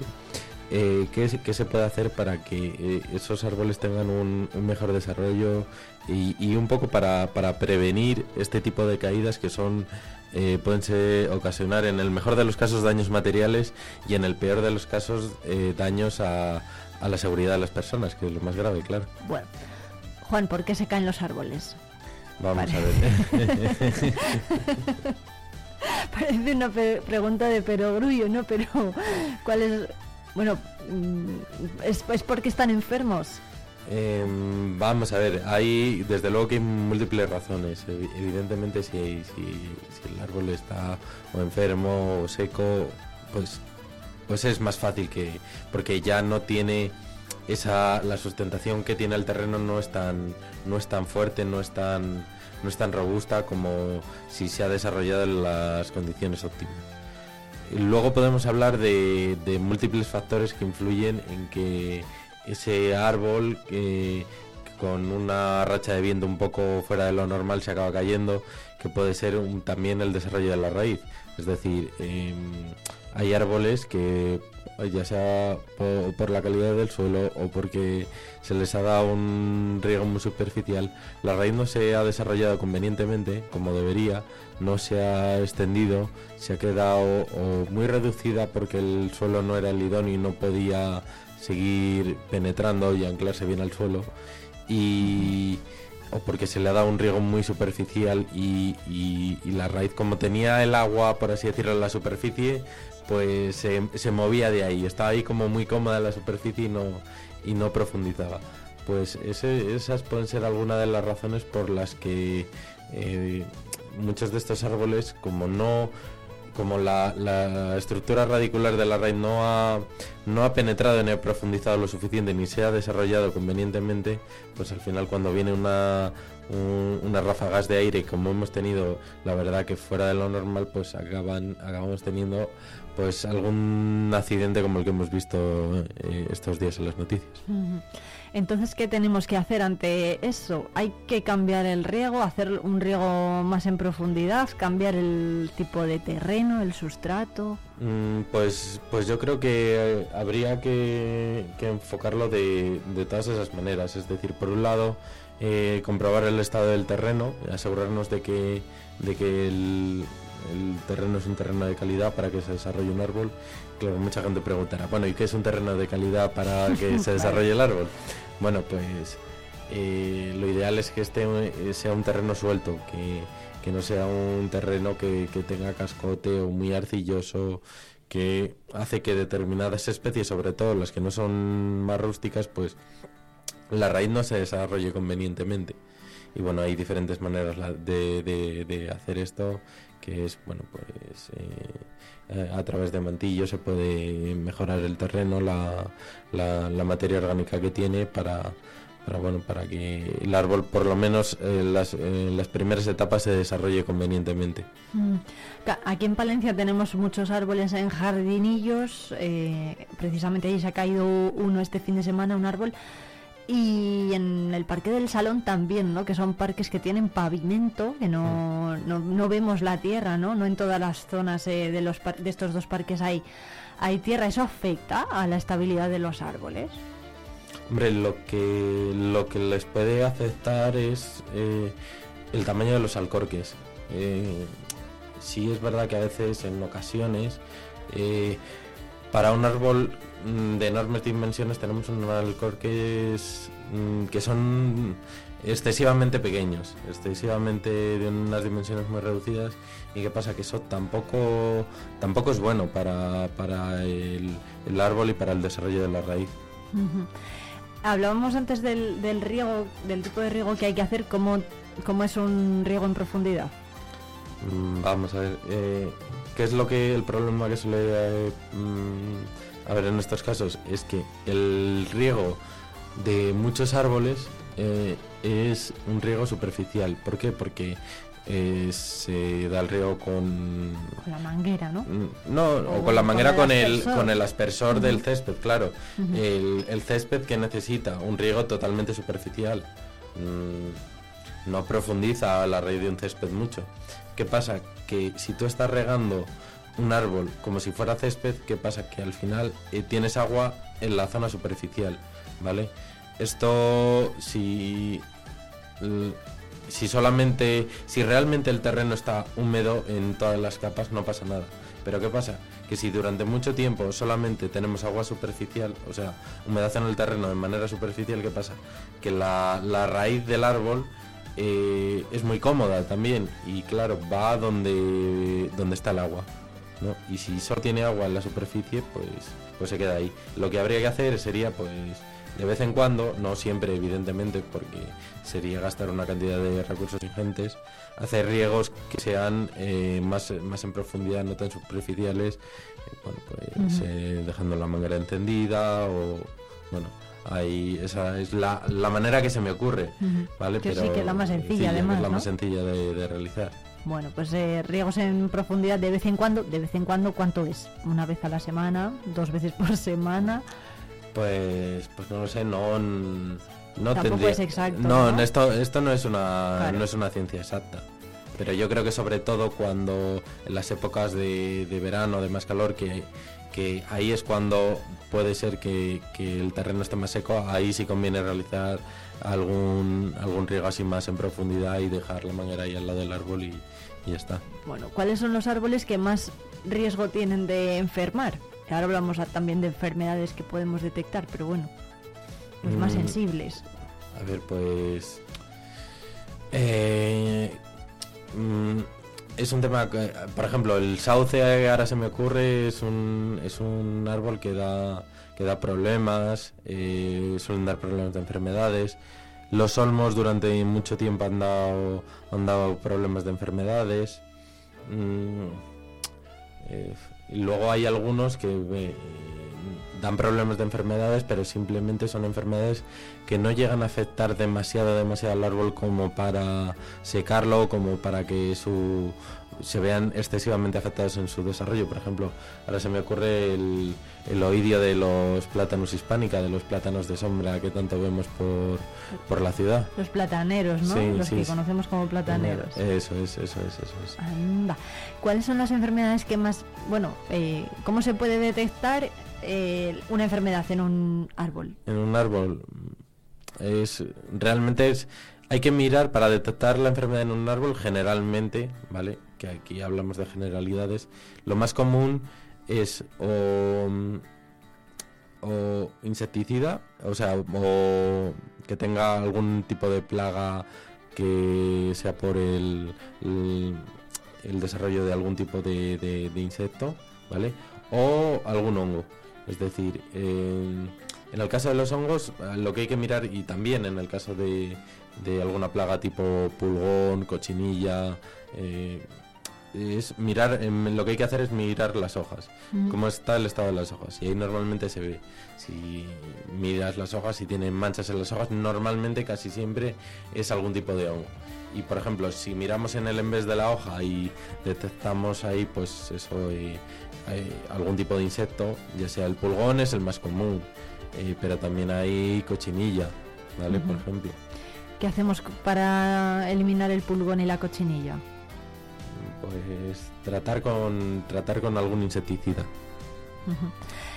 Eh, Parece sencillo, ¿no? Yo no sé si la gente tiene árbol en su jardín a lo mejor y ve que tiene pulgón y normalmente no hace nada o sí que se toman medidas. Mm, sí, muchas veces toman medidas. Vamos a ver, eh, si es verdad que eh, tanto los hongos como eh, como estas plagas como el pulgón o la cochinilla, eh, en los árboles, siendo sinceros, se dan, se pueden llegar a dar, pero no son tan comunes como, como igual en determinadas plantas arbustivas o en plantas de flor. ¿vale? Ujú. Realmente los árboles son más resistentes. Yo lo que más recomienda- recomendaría a la gente es eh, siempre em, hacer como por así decirlo un tratamiento preventivo. ¿Qué es preventivo? Pues o tratar de antemano o ten- cuidar los árboles en condiciones para que no para que no eh, se puedan llegar a desarrollar o sea más difícil que se desarrollen las enfermedades. Es decir, como de, de la misma manera que eh, los seres humanos nos abrigamos cuando salimos a la calle, porque si no lo hacemos en invierno sabemos que es más fácil que enfermemos, pues mm, parecido a un árbol, es decir, eh, eh, a, un- o a una planta en general, vamos, esto ya es genérico. Eh, que convendría pues tenerlo bien abonado, cuando se hace una poda, por ejemplo, también que no sea una poda muy agresiva, porque entonces eh, el árbol puede quedar muy dañado y de esa manera está más débil y facilitamos que le entre algún tipo de enfermedad, ¿vale? Mm, luego evitar, bueno, el- en la medida de lo posible, eh, mejorar el terreno si antes de hacer una plantación, porque vamos a poner un ejemplo, tenemos un terreno muy arcilloso, ¿no? Que, que no nos filtra bien el agua o que nos produce un, alto grado de humedad. Eso, por ejemplo, nos puede dar problemas. ¿Por qué? ¿Por qué? Porque eh, las enfermedades, tanto, tanto el pulgón, la cochinilla como los hongos, eh, se desarrollan que- en qué condiciones, con altas temperaturas y con un alto grado de humedad. Esto no siempre es controlable, ¿vale? Pero lo que sí que aconsejo a la gente es que en la medida de, la- eh, de las posibilidades que ellos tengan, pues eh, lo traten de controlar. Porque de esa manera eh, no tienes que andar ya eh, preocupándote de o comprar el producto o esperar a que a que al árbol se le caiga la hoja y venga el siguiente año y, y vuelva a brotar de nuevo mm, vale es una manera yo creo que más más fácil más sencilla de, de tratar o al menos evitar de que males mayores Bueno, ¿y problemas de raíz cómo los podemos evitar? ¿Cuáles son los más comunes? Problemas de raíz, vamos a ver, eh, mm, ¿cómo los podemos evitar? Vale, mm, un problema de raíz que se da muchas veces, problema, o enfermedades de raíz a veces se da eh, a través de algún hongo. Por ejemplo, eh, esto es no tan común en los árboles, en algunos de ellos, eh, por ejemplo en los que están dentro del grupo de las coníferas, que para que, la gente lo entienda, el conífera que entendemos, pues lo que entiende la gente por un pino, ¿vale? Pinos abetos, ¿no? Sí, abetos, de- sí, sí, sí, sí, ese, ese tipo de plantas. Bueno, yo creo que la gente que nos está escuchando nos, nos entiende a la perfección.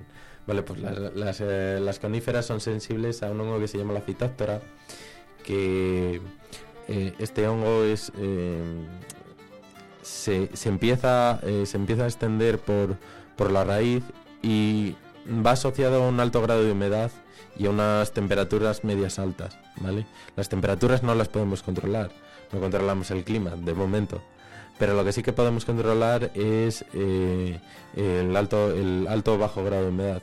¿Y cómo lo podemos controlar? Bueno, si tenemos un terreno muy arcilloso o en una zona de nuestro jardín es muy arcillosa, no plantar ahí. Y si lo hacemos, pues eh, hombre, siempre podemos procurar, intentar hacer el agujero más grande, echar mantillo eh, y mejorar el terreno con mantillo, por así decir. Y, de esta manera, pues bueno, pues el terreno siempre nos filtrará un poco más y será un poco más difícil la, propagación de estas enfermedades. O mm, plantar especies que, que sean mucho más difícil que tengan este tipo de enfermedades. Es decir, yo no les recomendaría a la gente, por ejemplo, plantar una conífera en un terreno que sea muy muy arcilloso. ¿Por qué? Porque, porque es te está comprando papeletas para que le dé a largo plazo problemas. Bueno, pues Juan Novo del Centro de Jardinería Los Enebros, que nos hemos quedado sin tiempo, pero la semana que viene volvemos a seguir hablando de árboles. Eh, sí, señor, la semana que viene más, más y mejor. Muchas gracias, Juan. Gracias a ti, Irene.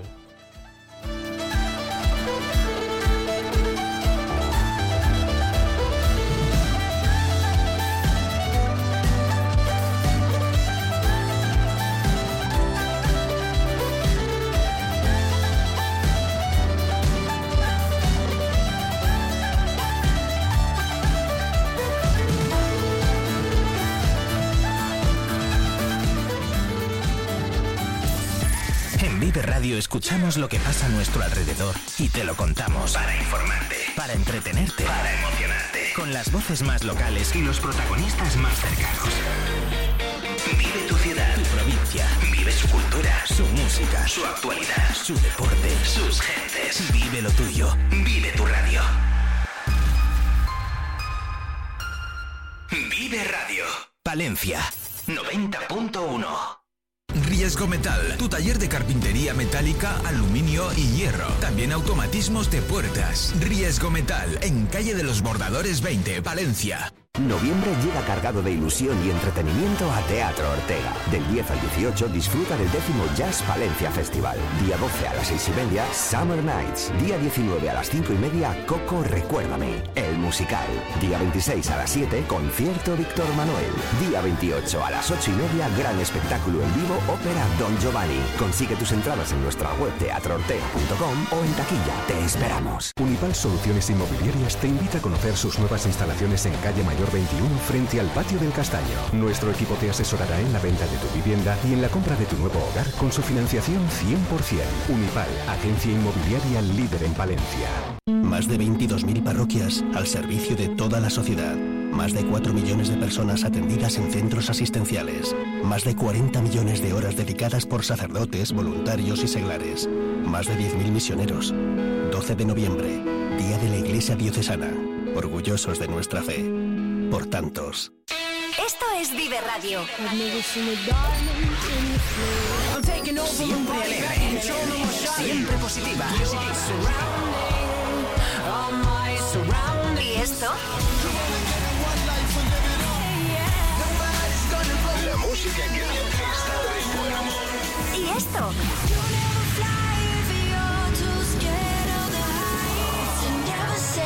¿Y esto? Siempre música positiva. Esto también es Vive Radio. Las canciones que te alegran el día. Siempre con un poco más de vida. Vive Radio.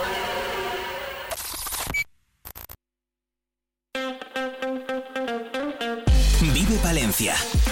Con Irene Rodríguez.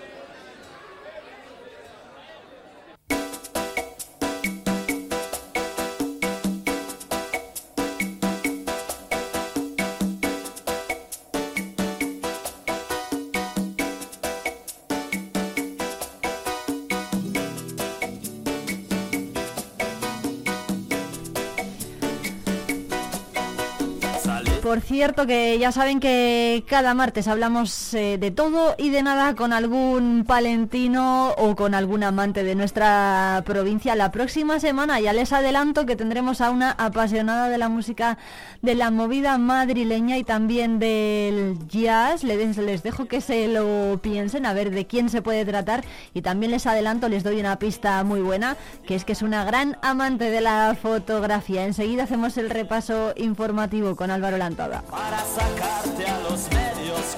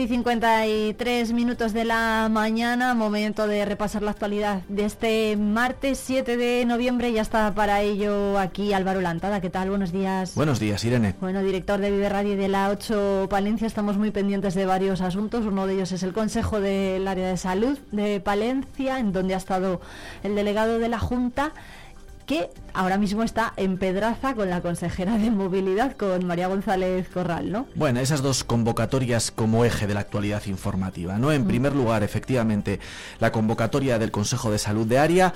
¿Qué es el Consejo de Salud de Área? Es una especie de reunión en la que todas las partes implicadas analizan la salud de la sanidad.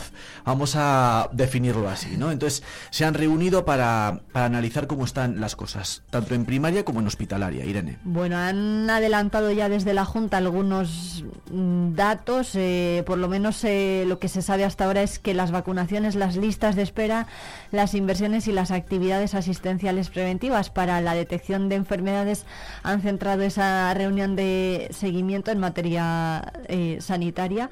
Y bueno, durante los meses de enero a septiembre de 2023 se ha atendido a más de 1.470.000 personas en consultas, de las que más de 700.000 se han prestado por médicos de familia. ¿no? Eso Son es, algunos es- de los, datos, de los datos que ya han trascendido de, esa, de ese Es- consejo. Es una reunión en la que se analizan sobre todo los datos, pero al margen de los datos hay otras situaciones, otros titulares que hemos extraído de las declaraciones que nos ha hecho el propio delegado antes de celebrarse el Consejo de Salud. Eh, le hemos preguntado por el estado de mantenimiento del Hospital Río Carrión, Irene, porque ya sabes que ha habido algunos problemas durante los últimos días, un falso techo, se caía por un embolsamiento de aire este fin de semana, bueno, hace algunos días también tuvimos un incendio en la, en la novena planta. Bueno, le hemos preguntado al delegado por eh, el estado de salud. Dice que al Hospital de Palencia no le falta mantenimiento, pero es verdad que desde la delegación de la Junta son conscientes de que hace falta impulsar no solo el bloque técnico del nuevo hospital, que ya está en trámite y en construcción, sino también el bloque de hospitalización, ¿vale? Completar el proyecto de ese nuevo hospital. Eh, un asunto del que se empieza a hablar. Nos dicen desde la delegación de la Junta que desde la Junta de Castilla y León son conscientes de que hay que actualizar la, la- la asistencia sanitaria también con un nuevo bloque de hospitalización, hay que analizar cuáles son las situaciones, ver presupuestos para comenzar a trabajar en esa segunda fase. Primero el bloque técnico, esa parte que se ha comenzado a construir, donde están los quirófanos, donde están las urgencias, quizá el corazón ¿no? de, del hospital, pero después hace falta también para mejorar la atención ese nuevo bloque de hospitalización. Nos dicen que la Junta son conscientes de las necesidades. Y con respecto a la atención, Irene, dos asuntos importantes. En primaria, nos dicen que la situación ha mejorado con respecto al año pasado porque se han contratado a nuevos médicos, un total de 30 que están atendiendo ya en el medio rural fundamentalmente en primaria, aunque aún así hay algunos problemas en algunas áreas de salud, como es por ejemplo el caso de Herrera de Pisuerga, pero que se han solventado otros que existían, como por ejemplo en área de salud de Guardo, donde ahora nos dicen desde la Junta que la atención es buena. Y en hospitalaria nos hablan también de las razones por las que se están retrasando las, eh, las operaciones, por qué se incrementan las listas de espera para ser operados, las listas de espera quirúrgicas. Y es que hay problemas en el servicio de anestesia, porque tienen un total de seis médicos menos por diferentes circunstancias, por bajas o por otros problemas en, en el servicio de anestesiología. ¿vale? Entonces eso está haciendo que las listas de espera se incrementen y que se tarde más tiempo en, en operar a la gente que está en lista de espera. Seis médicos menos de anestesiología en Palencia, se dice pronto, pero evidentemente eso lastra ¿no? la, la actividad y el ritmo de las operaciones. Veremos a ver si se encuentran anestesiólogos para, para el CAUPA. Además habéis hablado con Elena Nieto, que es la matrona que ha resultado premiada ¿no? a nivel nacional. Lo hemos hecho también nosotros aquí en Vive Radio Palencia por ese proyecto para apoyar ¿no? a las mm, mujeres que están embarazadas o a quienes han tenido una pérdida gestacional. Bueno, hoy que hablábamos de sanidad en este primer bloque con el Consejo de Salud, con todos estos datos que has puesto sobre la mesa, hablando de las necesidades y los problemas de la asistencia sanitaria en Palencia, pues como complemento y como buena noticia nos parecía importante pues recoger este, te- este testimonio, ¿no? El de esta matrona palentina que, que, bueno, que recibe un reconocimiento por, por, por un servicio que es diferente, que es, que es, que es distinto y que, y que bueno, pues que viene a, a- a poner en valor y a subrayar que el cuidado de la salud de la- mental de las embarazadas también es importante, Irene. Hay otro dato que vais a analizar también, que vais a contar, que es el de los casos de COVID. Porque se han registrado muchos este año. Sí, son, Bueno, que, que son sigue ahí. Claro, son datos que se extraen también del Consejo de Salud, es lo que nos dicen desde la delegación de la Junta y, de- y lo que nos dicen eh, los responsables de la gestión sanitaria en Palencia, que la situación del COVID sigue ahí, que la gente se vacuna, pero no tanto como para la gripe, y que durante este último año se han registrado 3.096 casos, 466 hospitalizaciones, se han detectado en los últimos 10 meses, o sea, hasta la fecha, 45 brotes y la enfermedad ha provocado todavía, Irene, 20 fallecimientos en lo que Madre llevamos mía. de año. ¿eh? Sí, que bueno, parece que nos que nos olvidamos a veces de la, de la COVID-19, pero eh, sigue con nosotros. Es una enfermedad como otra cualquiera. Eh, más eh, Más cosas. asuntos, sí. más asuntos, Irene. Eh, nos vamos a hacer eco del tuit. Está últimamente la alcaldesa de Palencia, Miriam Andrés, muy activa en las redes sociales.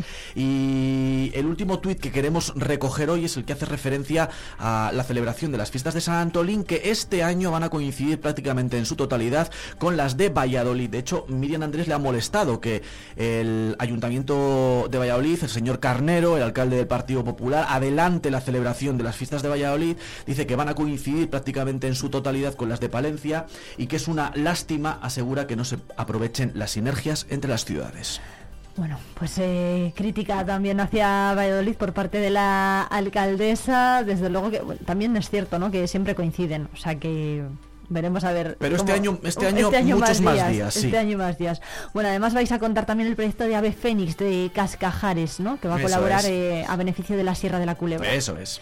Bueno, pues nada, todos estos asuntos ya saben, a partir de las 2 de la tarde en la 8 Palencia, en el informativo local de esta casa y continúa la información en diariopalentino.es. Vive la actualidad, vive al día, vive radio.